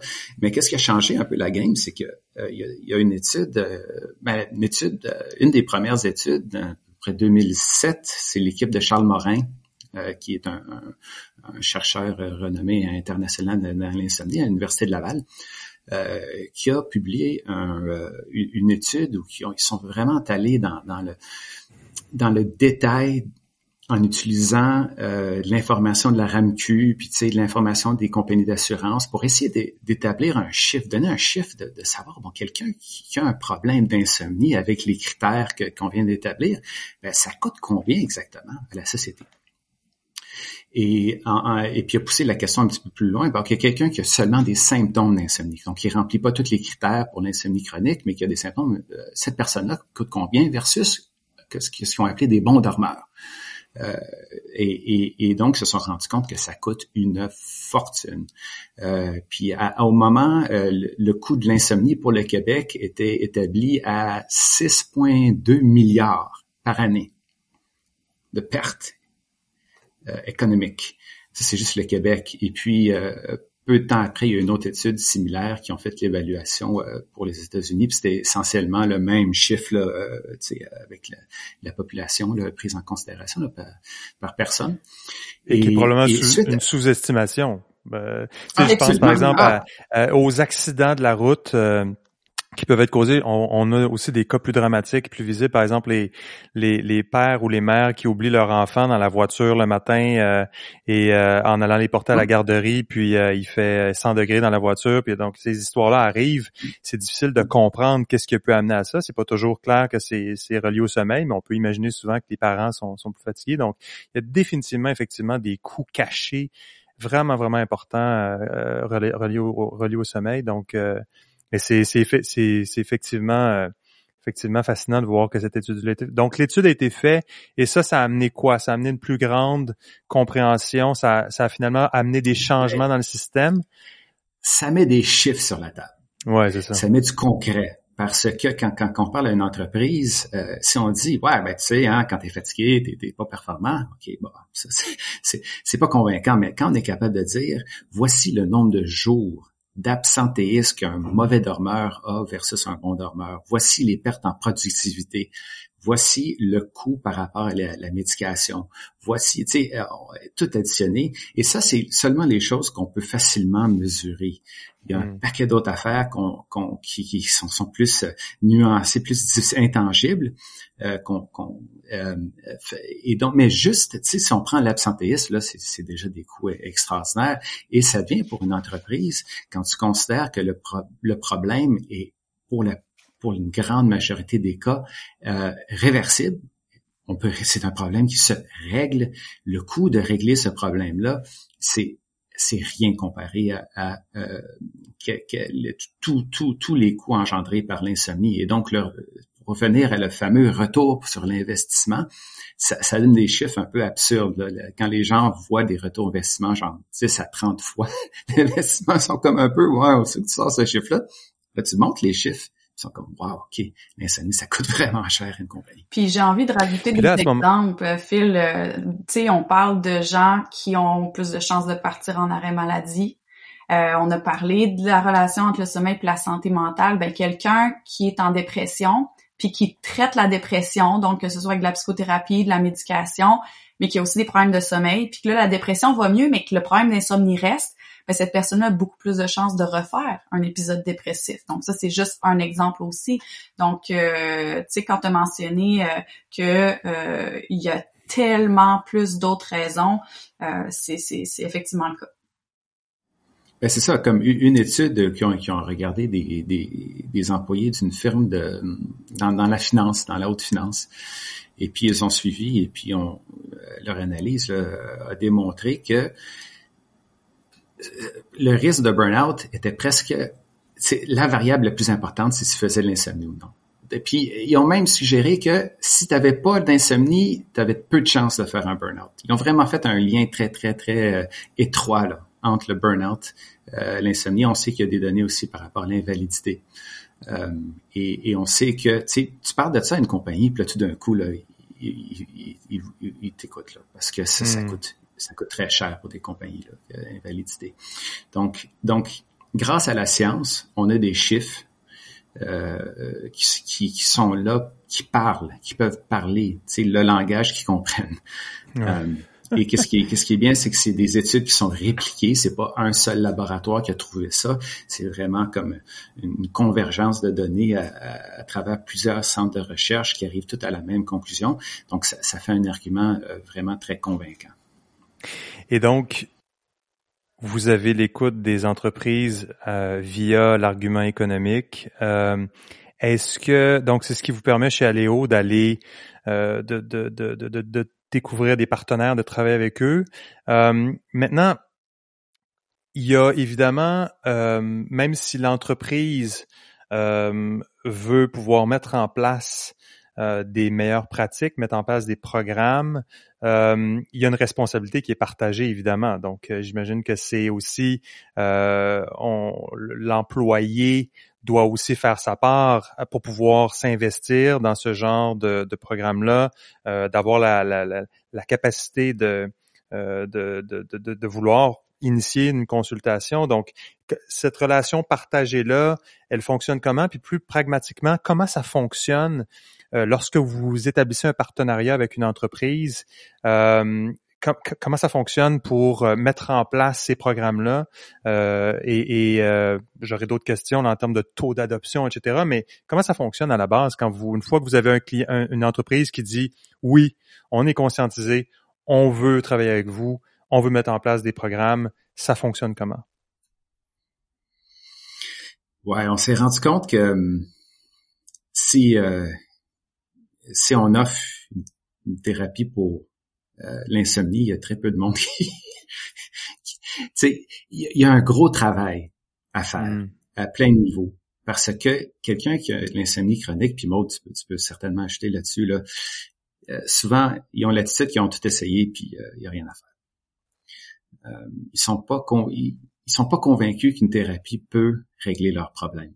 Ça a l'air euh, soft un peu, j'imagine. C'est comme un peu le. Ben, j'imagine que c'est un peu ben comme euh, faire une diète versus aller au gym. Tu sais, c'est comme j'utilise toujours cet, cet argument-là avec des organisations avec lesquelles on travaille. C'est, tu sais, d'aller au gym ça a l'air, tu vois pas des résultats tout de suite, c'est long, ça demande de s'investir, alors qu'une diète miracle, tout à coup, qui, euh, qui a des résultats rapidement, ou une, un médicament comme Ozempic, là, qui est tout à coup le, médicament de la, de la diète. Euh, donc, est-ce que c'est ça, cette, euh, c'est, l'idée de s'investir, c'est l'idée d'un travail plus fort, ou qu'est-ce qui explique ce mode? Tu, tu sembles vouloir réagir là-dessus? Ben oui.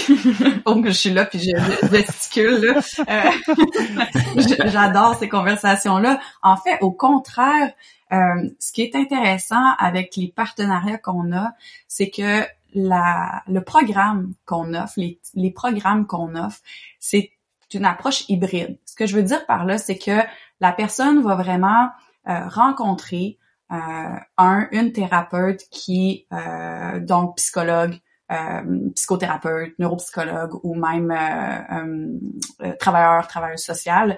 Et donc, c'est des gens qui ont une licence pour pratiquer déjà à la base. On fait affaire avec eux. Mais hybride parce que ils ont aussi accès à une application avec tout plein d'outils. Tout se retrouve à la même place. Puis le but d'Aléo, c'était de de raccourcir le plus possible ce type de thérapie-là en face à face et donc d'utiliser une application pour venir euh, mettre plein, plein, plein de choses que la personne peut faire de son côté, elle aussi. Donc oui, typiquement, si on revient 10, 20 ans en arrière, ce type de thérapie-là peut, peut durer jusqu'à 10, 12 semaines. On parle de rencontres d'une heure ou deux heures en personne, donc on doit se déplacer. Mais le but avec Aléo, c'est justement de réduire le plus possible les obstacles qui feraient en sorte qu'une personne se dirait, ben là, je peux pas, moi, me déplacer là, deux heures par semaine à tel endroit pour dix semaines, c'est pas possible. Donc, nous, nos programmes, ils durent entre euh, quatre à six semaines, par exemple, et c'est 30 minutes par semaine en ligne. Donc, euh, la personne, oui, va avoir une rencontre avec euh, un, un, thérapeute agréé ou une thérapeute agréée, mais ça dure 30 minutes, puis le reste du temps, ben, ils ont leurs outils de leur côté. Donc, ça s'insère vraiment bien, même au travail, sur l'heure du midi, par exemple, de faire euh, une rencontre comme ça, puis c'est beaucoup plus court. Donc, euh, moi, je te challenge, Phil, puis je pense que, euh, puis surtout avec tous les, je veux dire, on a des gens chez Aléo qui sont là pour euh, aider les gens à, s'investir. On a des webinaires à chaque mois que euh, les employés peuvent participer pour une, une introduction, en connaître un petit peu plus sur le sommeil. Donc, il y a beaucoup, beaucoup de choses qui sont mises en place pour bien expliquer ce qu'on fait, expliquer les bienfaits, puis avoir vraiment le plus de gens possible qui prennent part euh, à ce type de programme-là, puis venir démystifier aussi, parce que c'est sûr, quand on dit le mot thérapie, des fois, ça peut faire peur. Sauf que le but, c'est de démystifier ça aussi. Puis la thérapie, ben c'est pas euh, c'est pas mauvais. Puis le sommeil, ben c'est une méchante belle porte d'entrée. C'est plus facile de dire comment on dort que à son employeur que de dire qu'on est anxieux. Donc non seulement on a plus de gens parce mm. qu'on parle de sommeil, puis les gens disent ah ben il y a plein de gens qui dorment pas bien, puis moi je dors pas bien. C'est ça exactement. Mais en plus, des fois, au terme d'une thérapie comme ça, ben les gens vont se rendre compte que ah ben oui, j'en ai des symptômes d'anxiété aussi. Puis là, j'ai fait une thérapie, puis j'ai parlé à un psychologue ou une psychologue, puis c'était c'est pas si pire que ça finalement. Donc, on ouvre même des portes par la suite pour faire d'autres types de suivi. Fait que moi, je trouve ça, moi, je, trouve ça extraordinaire. je, je, il y a beaucoup de stigma. Encore, il y a beaucoup de stigma contre, contre, contre, ouais, ouais, absolument, absolument. Parce que c'est ça, il, y a pas longtemps, moi j'ai euh, donc j'ai 48 ans, je, je, suis arrivé sur le monde du travail, à la base j'étais avocat et c'était les all-nighters, c'était une badge d'honneur, mm. donc c'était évidemment euh, c'était signe d'engagement, signe d'accomplissement, on se donnait pour on se donnait pour son travail, puis on se donnait pour l'employeur. Euh, il, y a, il, y a, il y a encore une sorte de stigmatisation, j'imagine, mais euh, pour euh, donc je veux juste comprendre, lorsque vous travaillez avec un employeur, est-ce qu'après ça, c'est ouvert à tous? Donc, l'employeur dit, on a euh, un, partenariat avec Aléo. Maintenant, euh, tout le monde qui veulent peuvent peuvent peuvent souscrire au service ou ça fait plus partie d'un autre processus par lequel quelqu'un qui a été qui est en invalidité ou quelque chose. Comment ça fonctionne? Est-ce que c'est ouvert à tout le monde quand vous avez un partenariat avec une, une grande entreprise? Absolument. Donc tout le monde peut s'en prévaloir. Tout le monde, tout le monde a accès. Ouais. Ouais. Puis, puis, puis souvent les gens se, parlent entre eux, puis c'est là que c'est c'est des fois c'est des débuts un peu lents, puis à force de, de, de bouche à oreille, c'est là que euh, le monde rentre. C'est euh, là le, rôle dont on en a parlé dès le début, c'est là l'éducation. Donc j'imagine que vous, l'éducation, la première, la première étape, c'est ça? Il y, a, il y, a, beaucoup de travail à faire pour hmm. pour pour communiquer cette information là. Euh, puis souvent l'entreprise joue un rôle. Euh, il, y a, différentes façons d'engager les gens.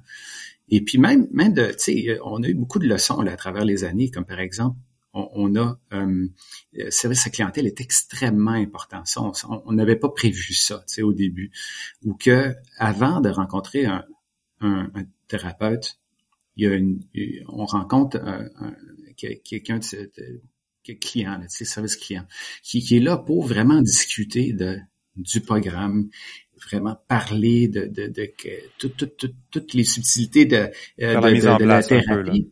C'est ça. Puis pour, pour être capable de dire, bon, c'est-tu un, un, y a-tu un bon fit ici? Hmm. Euh, c'est-tu un bon moment? Euh, répondre à toutes les questions. Puis c'est, des fois, c'est des conversations qui peuvent être quand même assez longues. Euh, euh, donc, c'est sûr qu'il y a un certain coût associé à ça, mais ça vaut la peine. On s'est rendu compte que c'est important que de, de, de cette étape-là pour que quand la personne va commencer la thérapie, elle sait dans quoi qu'elle s'embarque, elle sait que le, temps est bon, euh, c'est un bon fit, et puis là, let's go, on embarque.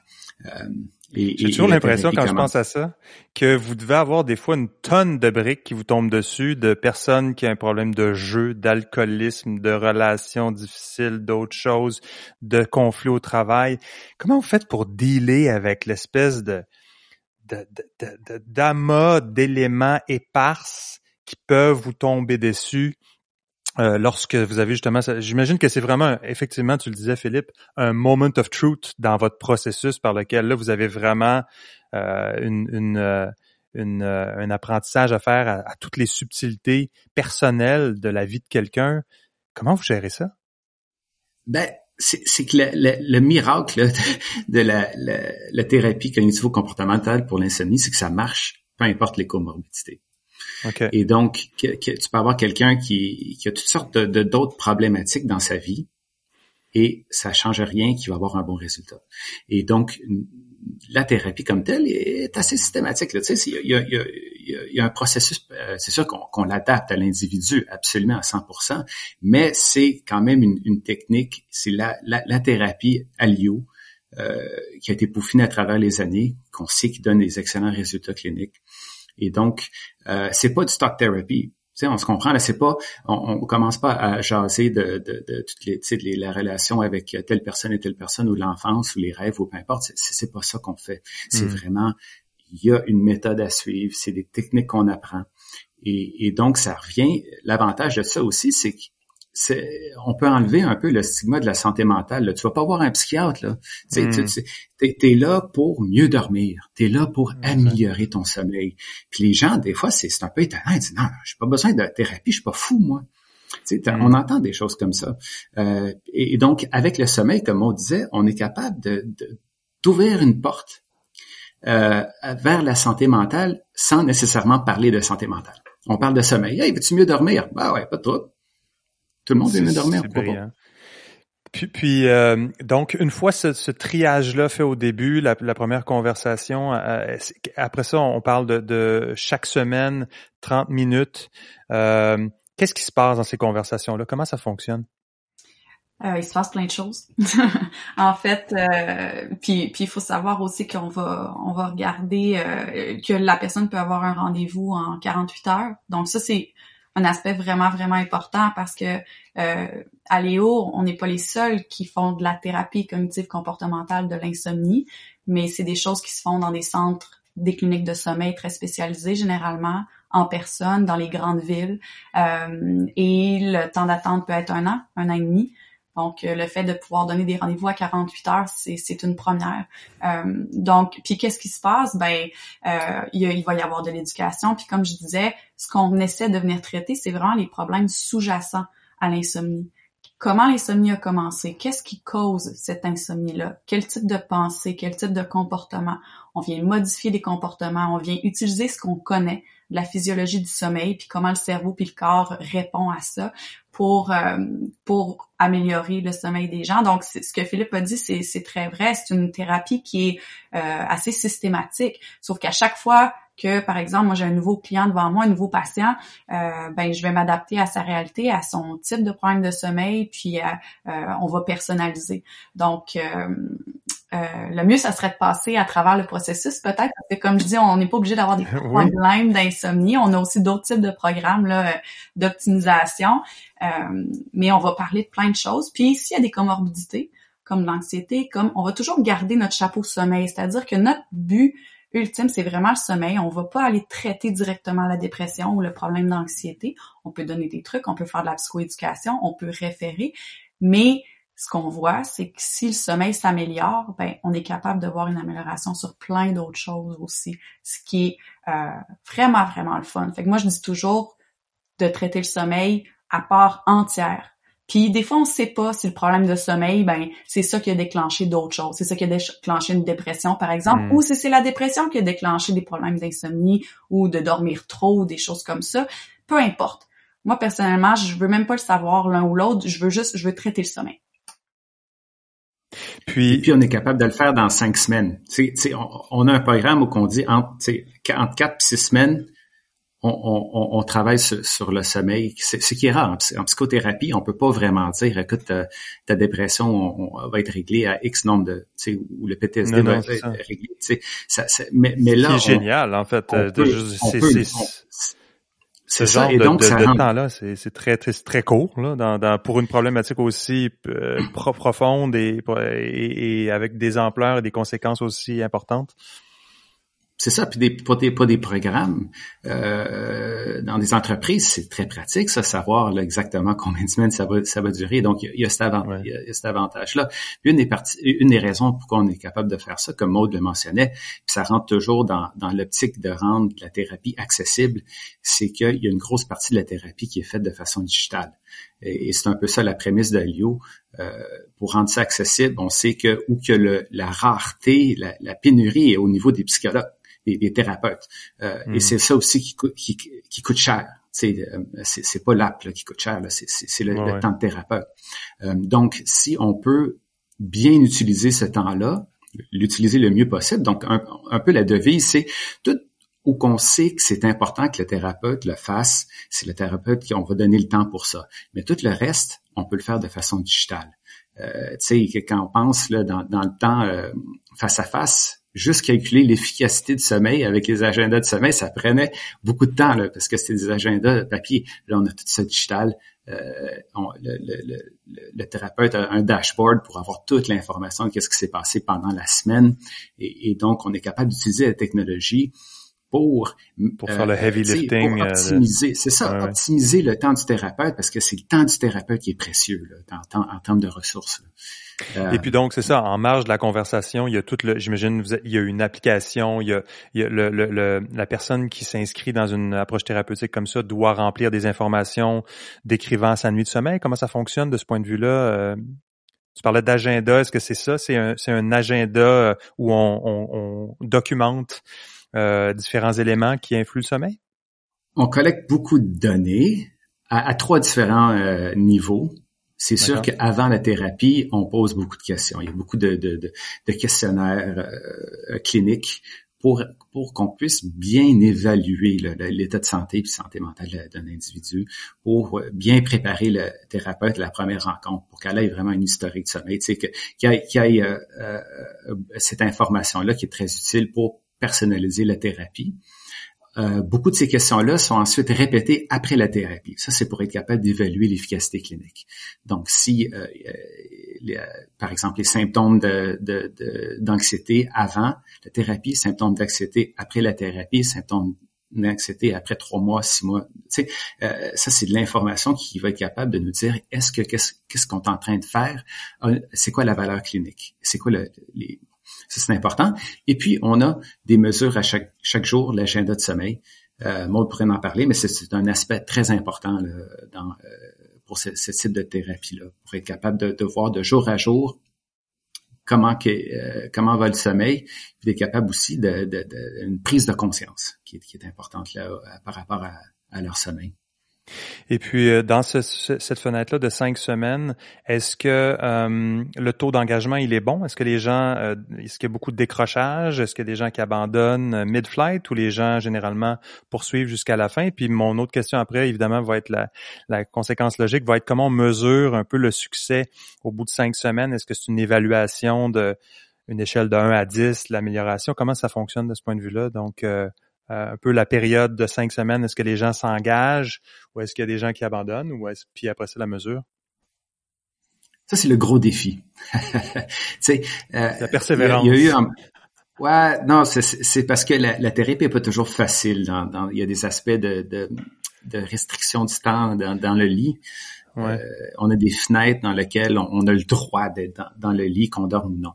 Euh, mm. Bon, il y a plus de il y a plus de nuances que ça. Là. Donc, donc ça, fait que ça, ça peut être euh, un, un, défi. C'est, c'est, donc le, l'abandon, de, de, de, drop-out, c'est un problème pour toute psychothérapie.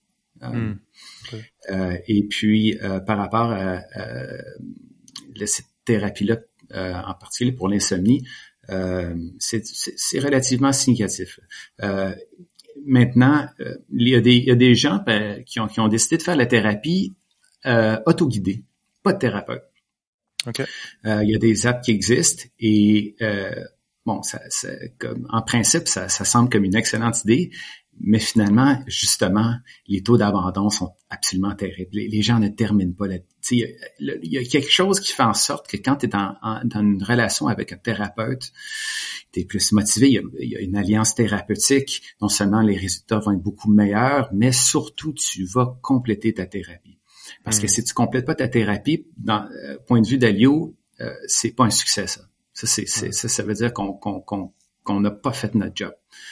Euh, et, donc, l'abandon, c'est quelque chose qui est central euh, pour nous.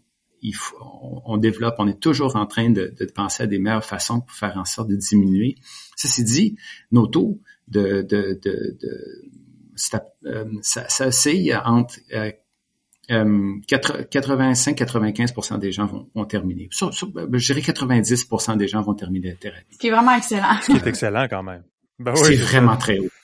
C'est vraiment, très haut, mais n'empêche, tu sais, en tant que directeur scientifique, je me dis comment qu'on peut faire que c'est quoi qui s'est arrivé avec ce, ce 10% est-ce que ça peut arriver que des fois que des gens ont une intuition divine, tout à coup ils se font juste dire à la première séance, écoute, tu sais, c'est normal parfois de pas dormir, puis ils se disent mon Dieu, j'ai, j'ai, j'ai, mon sommeil s'est amélioré, puis dans le fond euh, c'était passager cette affaire-là, puis j'ai eu, euh, j'ai eu, euh, j'ai eu une intuition qui m'a aidé, puis je, me sens moins engagé à poursuivre.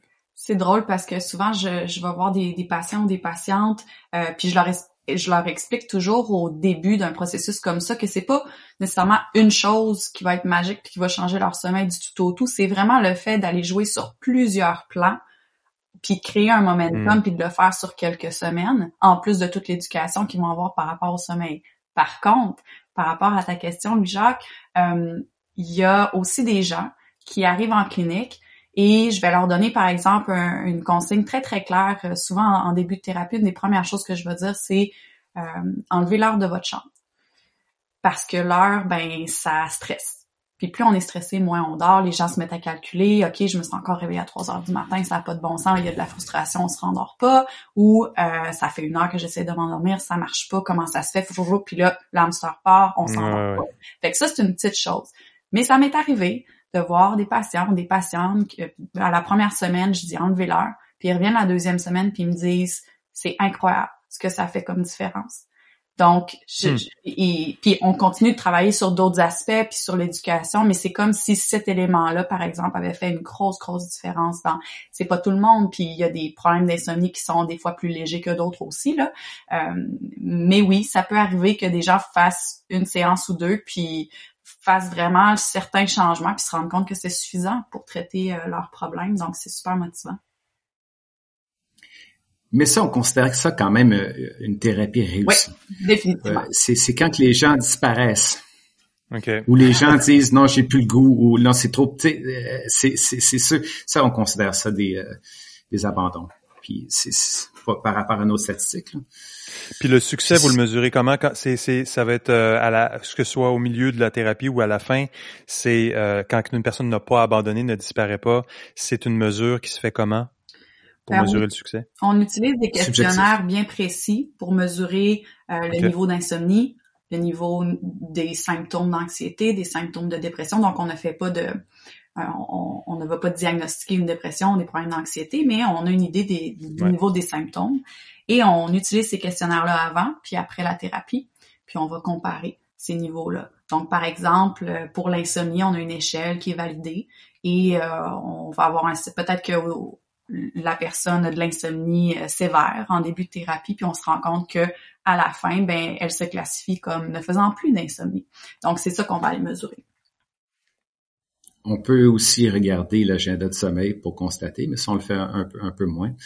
Euh, mais effectivement, on utilise des échelles euh, standards, euh, cliniquement validées pour mesurer à la fois les symptômes d'insomnie, les symptômes de dépression, symptômes d'anxiété.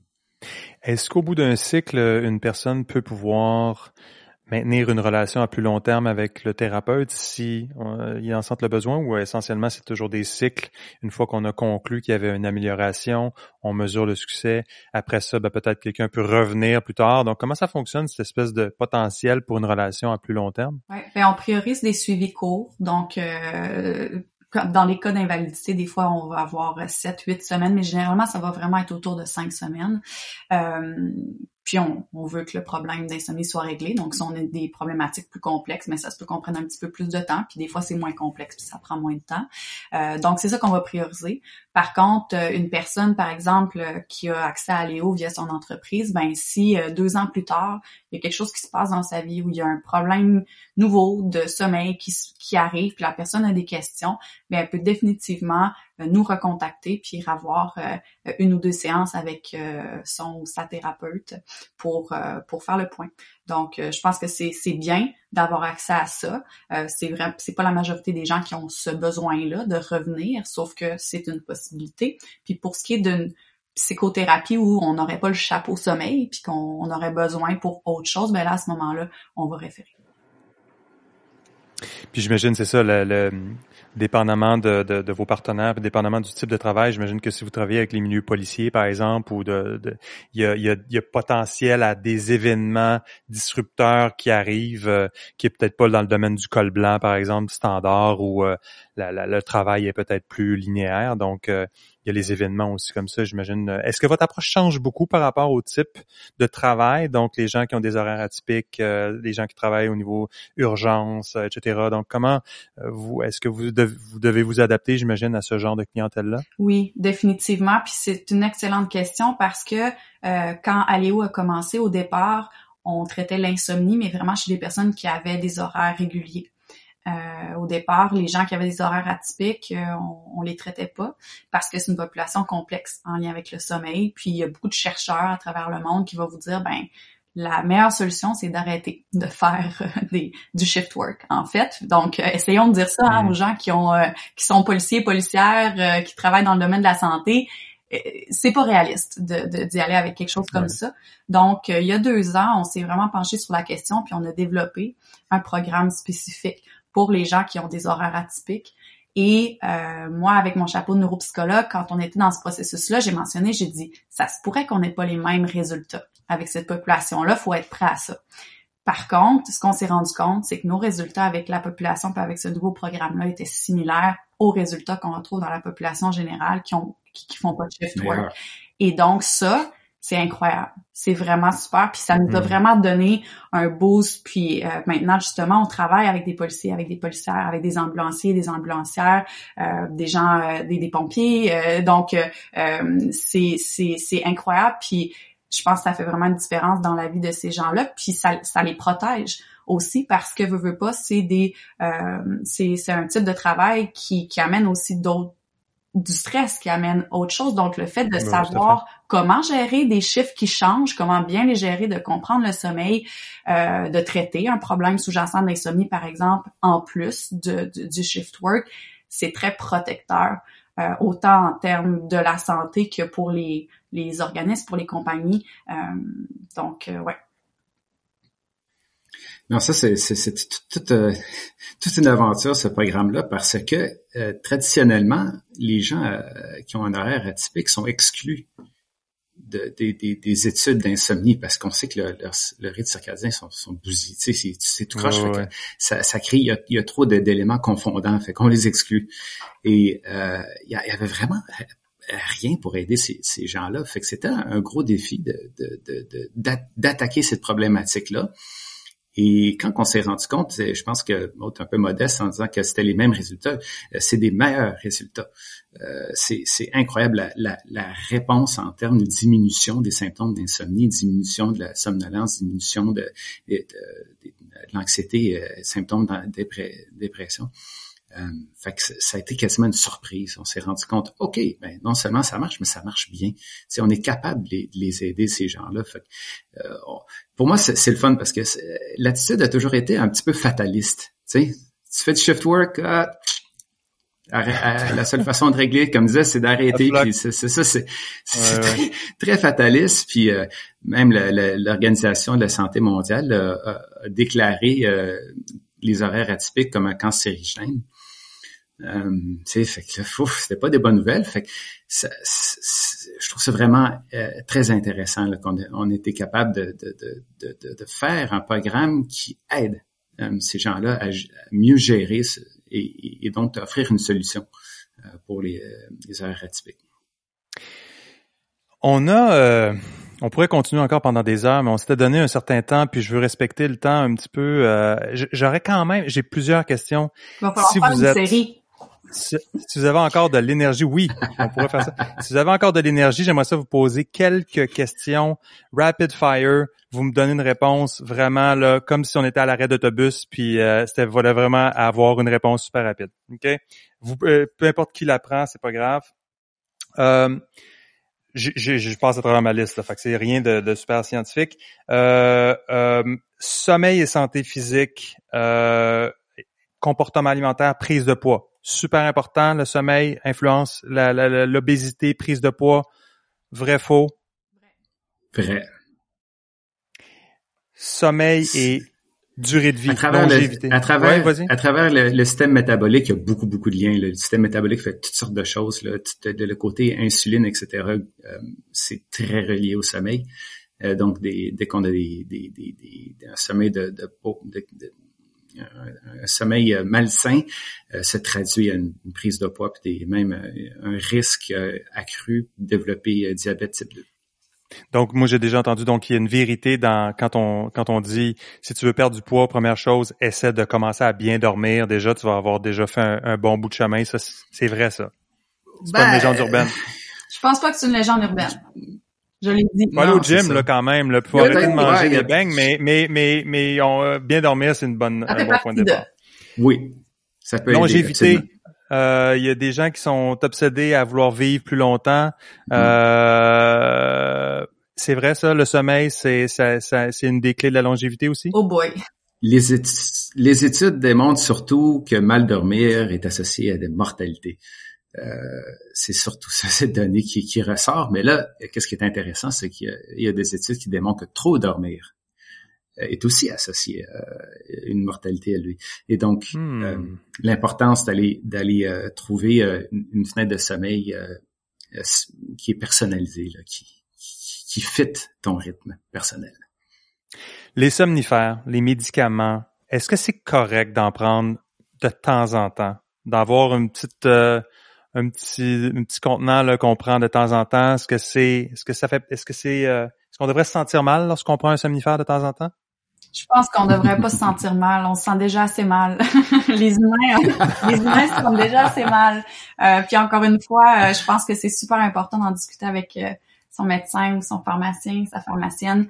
Euh, mais le, les somnifères, généralement, parce qu'il y a plein de types de molécules qu'on peut prendre pour dormir, mais parlons des somnifères ou, des benzos, euh, c'est fait pour prendre une fois de temps en temps. C'est comme ça que ça reste efficace.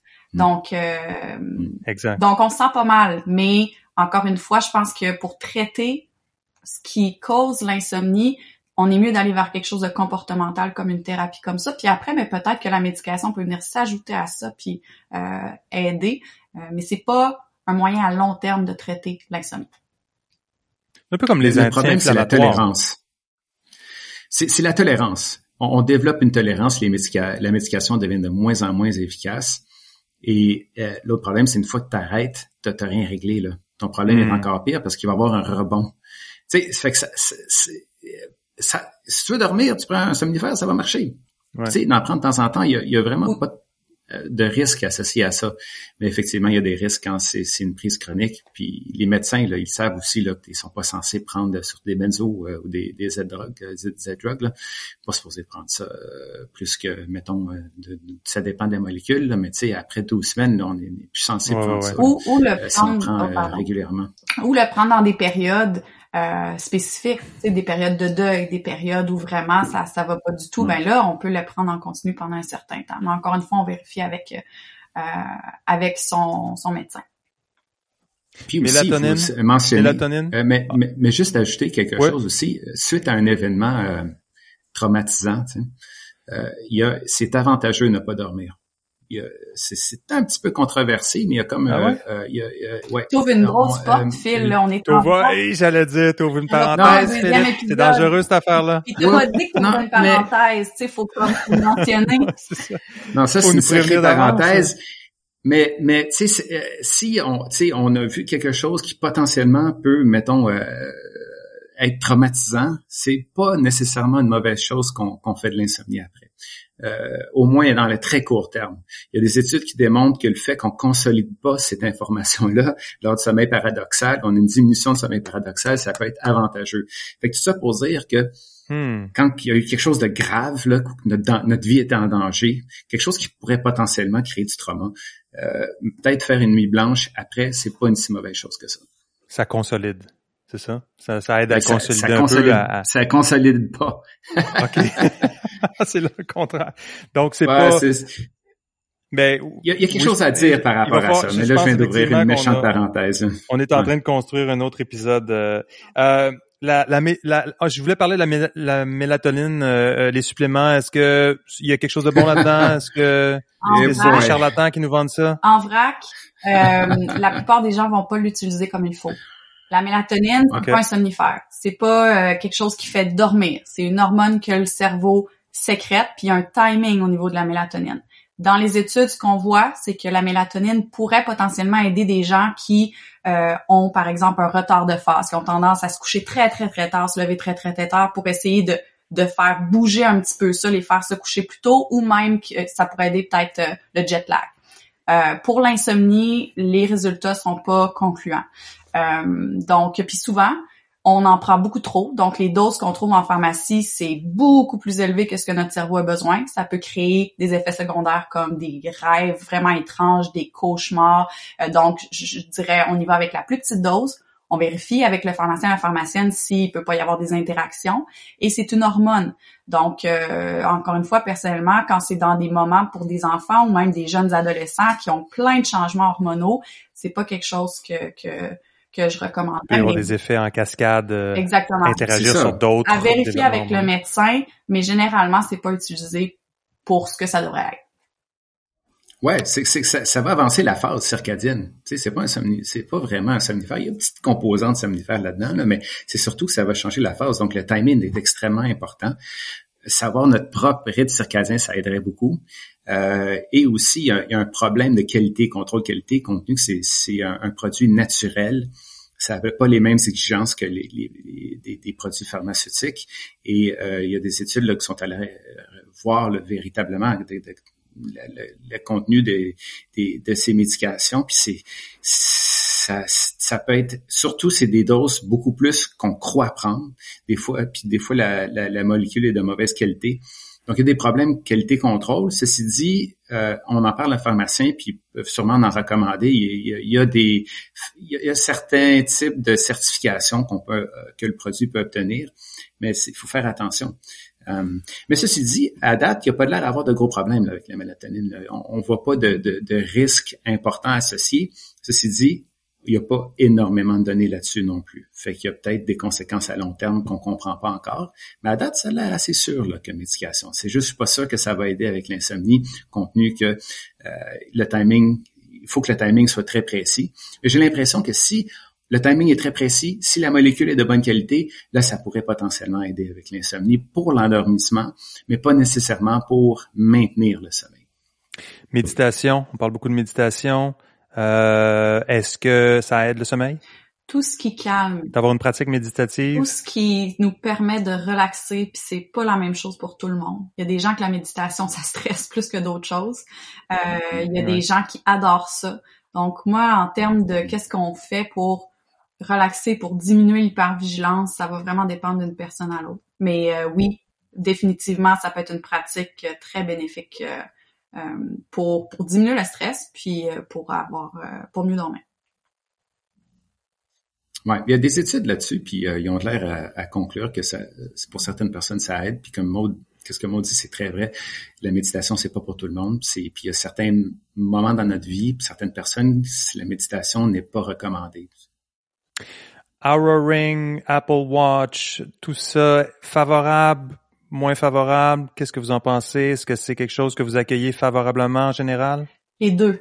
Puis on va avoir deux positions, Phil et moi, parce que moi, j'ai j'ai okay. clinique, puis ce que je vois, c'est des gens qui souffrent d'insomnie.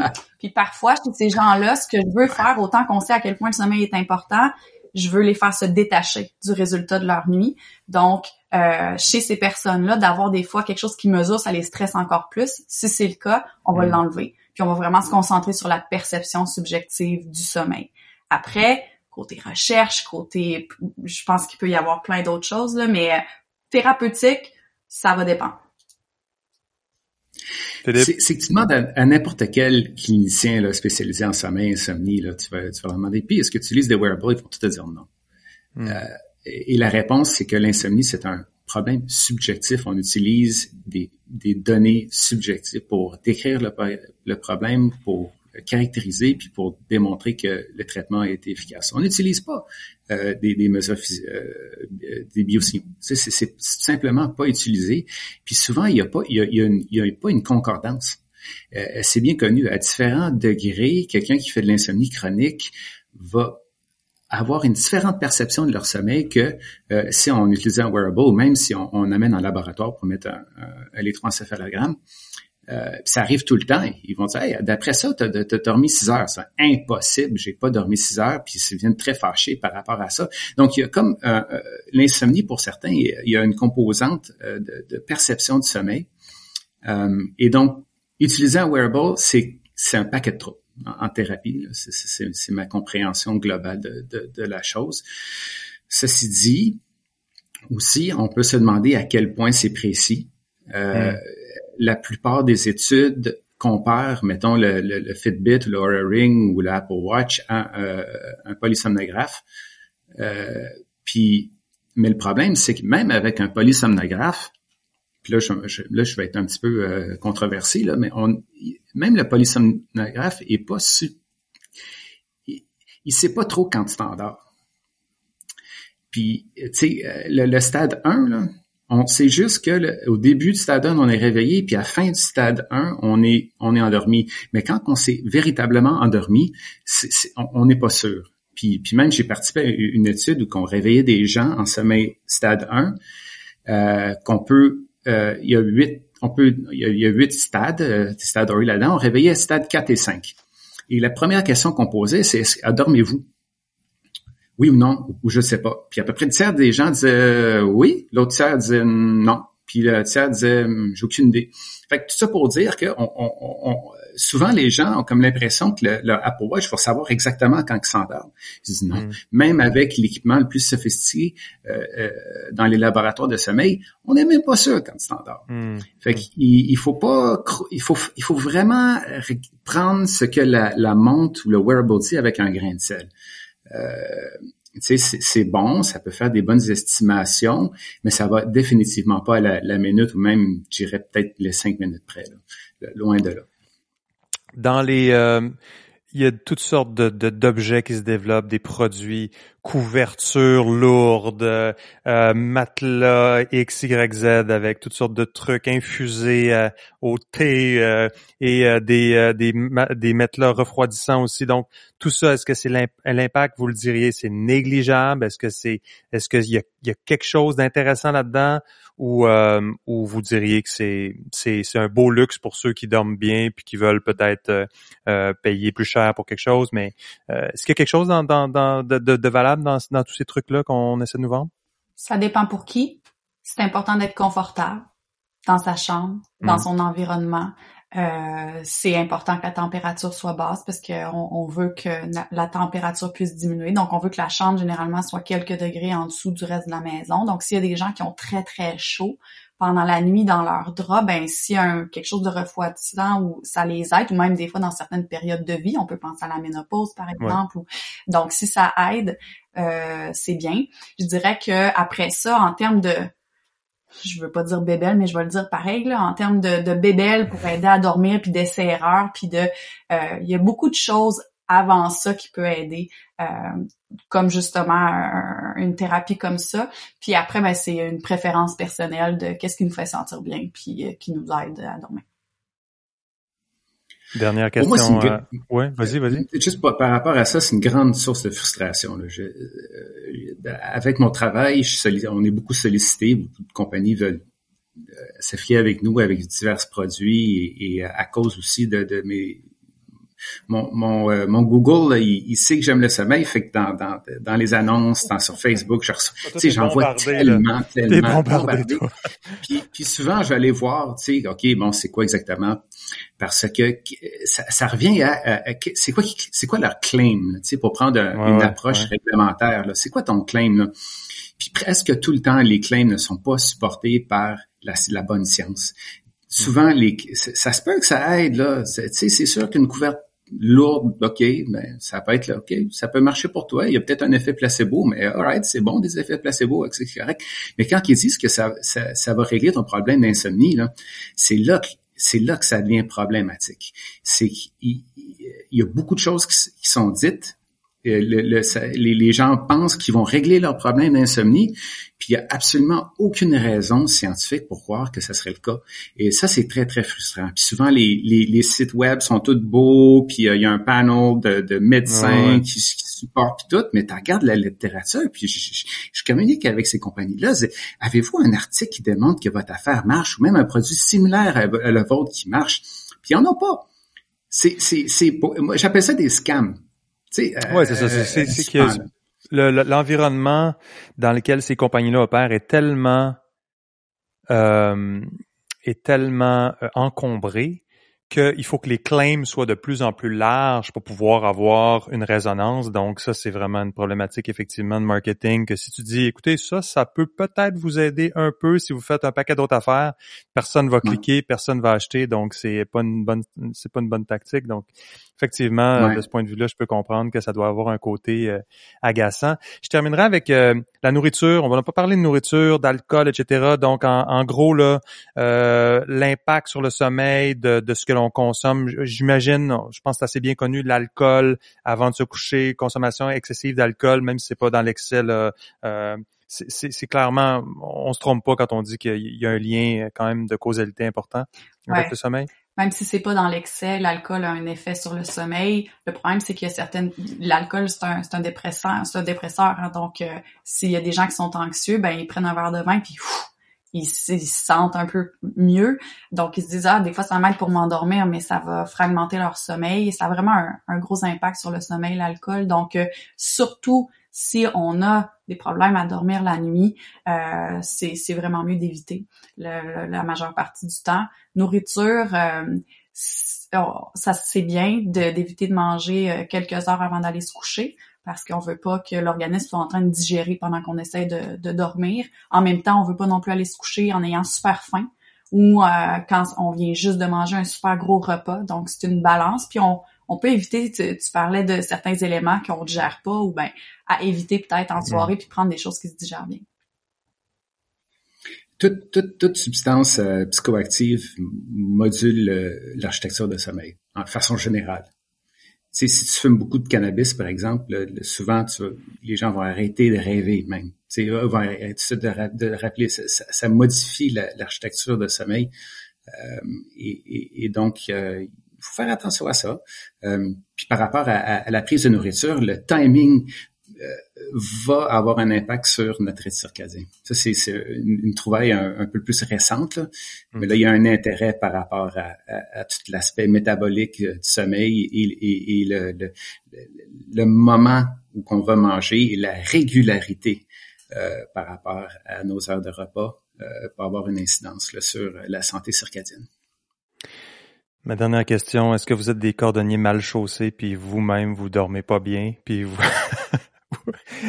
Est-ce que Est-ce que vous dormez bien Philippe et Maude? Oui. On a besoin de le savoir. Oui, ah bon, c'est réconfortant. Et non, je vais aller ben, même plus loin.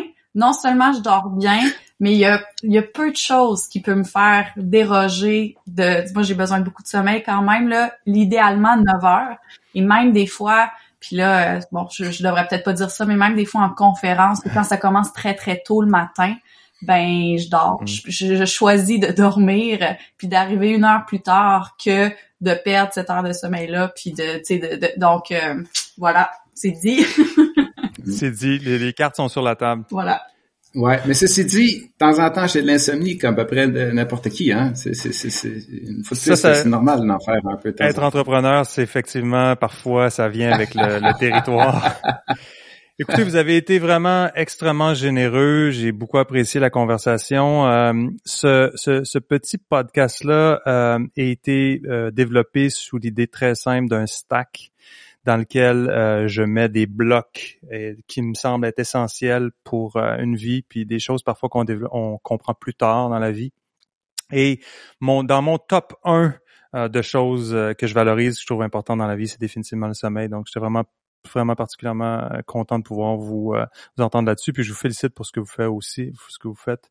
Euh, je, je, suis content de voir qu'il y a des employeurs qui ont, même si ça arrive avec le, le, le, le, le principe de l'économie de marché, puis de la productivité, puis qu'ultimement, il y a des signes de dollars peut-être qui se cachent derrière tout ça. je pense qu'il y a une réelle euh, prise de conscience chez les employeurs euh, du, du, capital humain qui devient un véritable capital humain, pas juste un accessoire, mais qui est véritablement senti. Puis je suis content de voir que vous faites ce travail-là. Puis je suis content aussi de voir qu'il y a une réponse. Puis je souhaite définitivement que on puisse peut-être euh, euh, ouvrir d'autres parenthèses plus tard euh, et de se reparler de sommeil. Mais entre-temps, merci énormément. je pense qu'on on peut vous trouver, donc Haleo, c'est H-A-L-E-O, donc haleoclinique.com. définitivement, j'encourage tout le monde. Est-ce que, est-ce que si on est un individu, un kidam comme moi, qui, qui est apatride, qui n'a pas d'employeur, on peut quand même utiliser vos services ou il faut passer à travers un employeur absolument? C'est possible d'utiliser les, les, services aussi. Euh, donc ça... Dans notre mission d'accessibilité. Super. Ben, merci beaucoup. Ça a été euh, un plaisir de vous avoir, euh, Maud et Philippe. Euh, bien, écoutez, c'était Full Stack Banana. Je m'appelle Louis-Jacques Darvaux. J'étais avec euh, euh Maude Bouchard et Philippe Stenstrom, donc de chez Aléo, qui nous ont entretenus sur le sommeil. Merci d'avoir été là. Le producteur était Alex Gervais.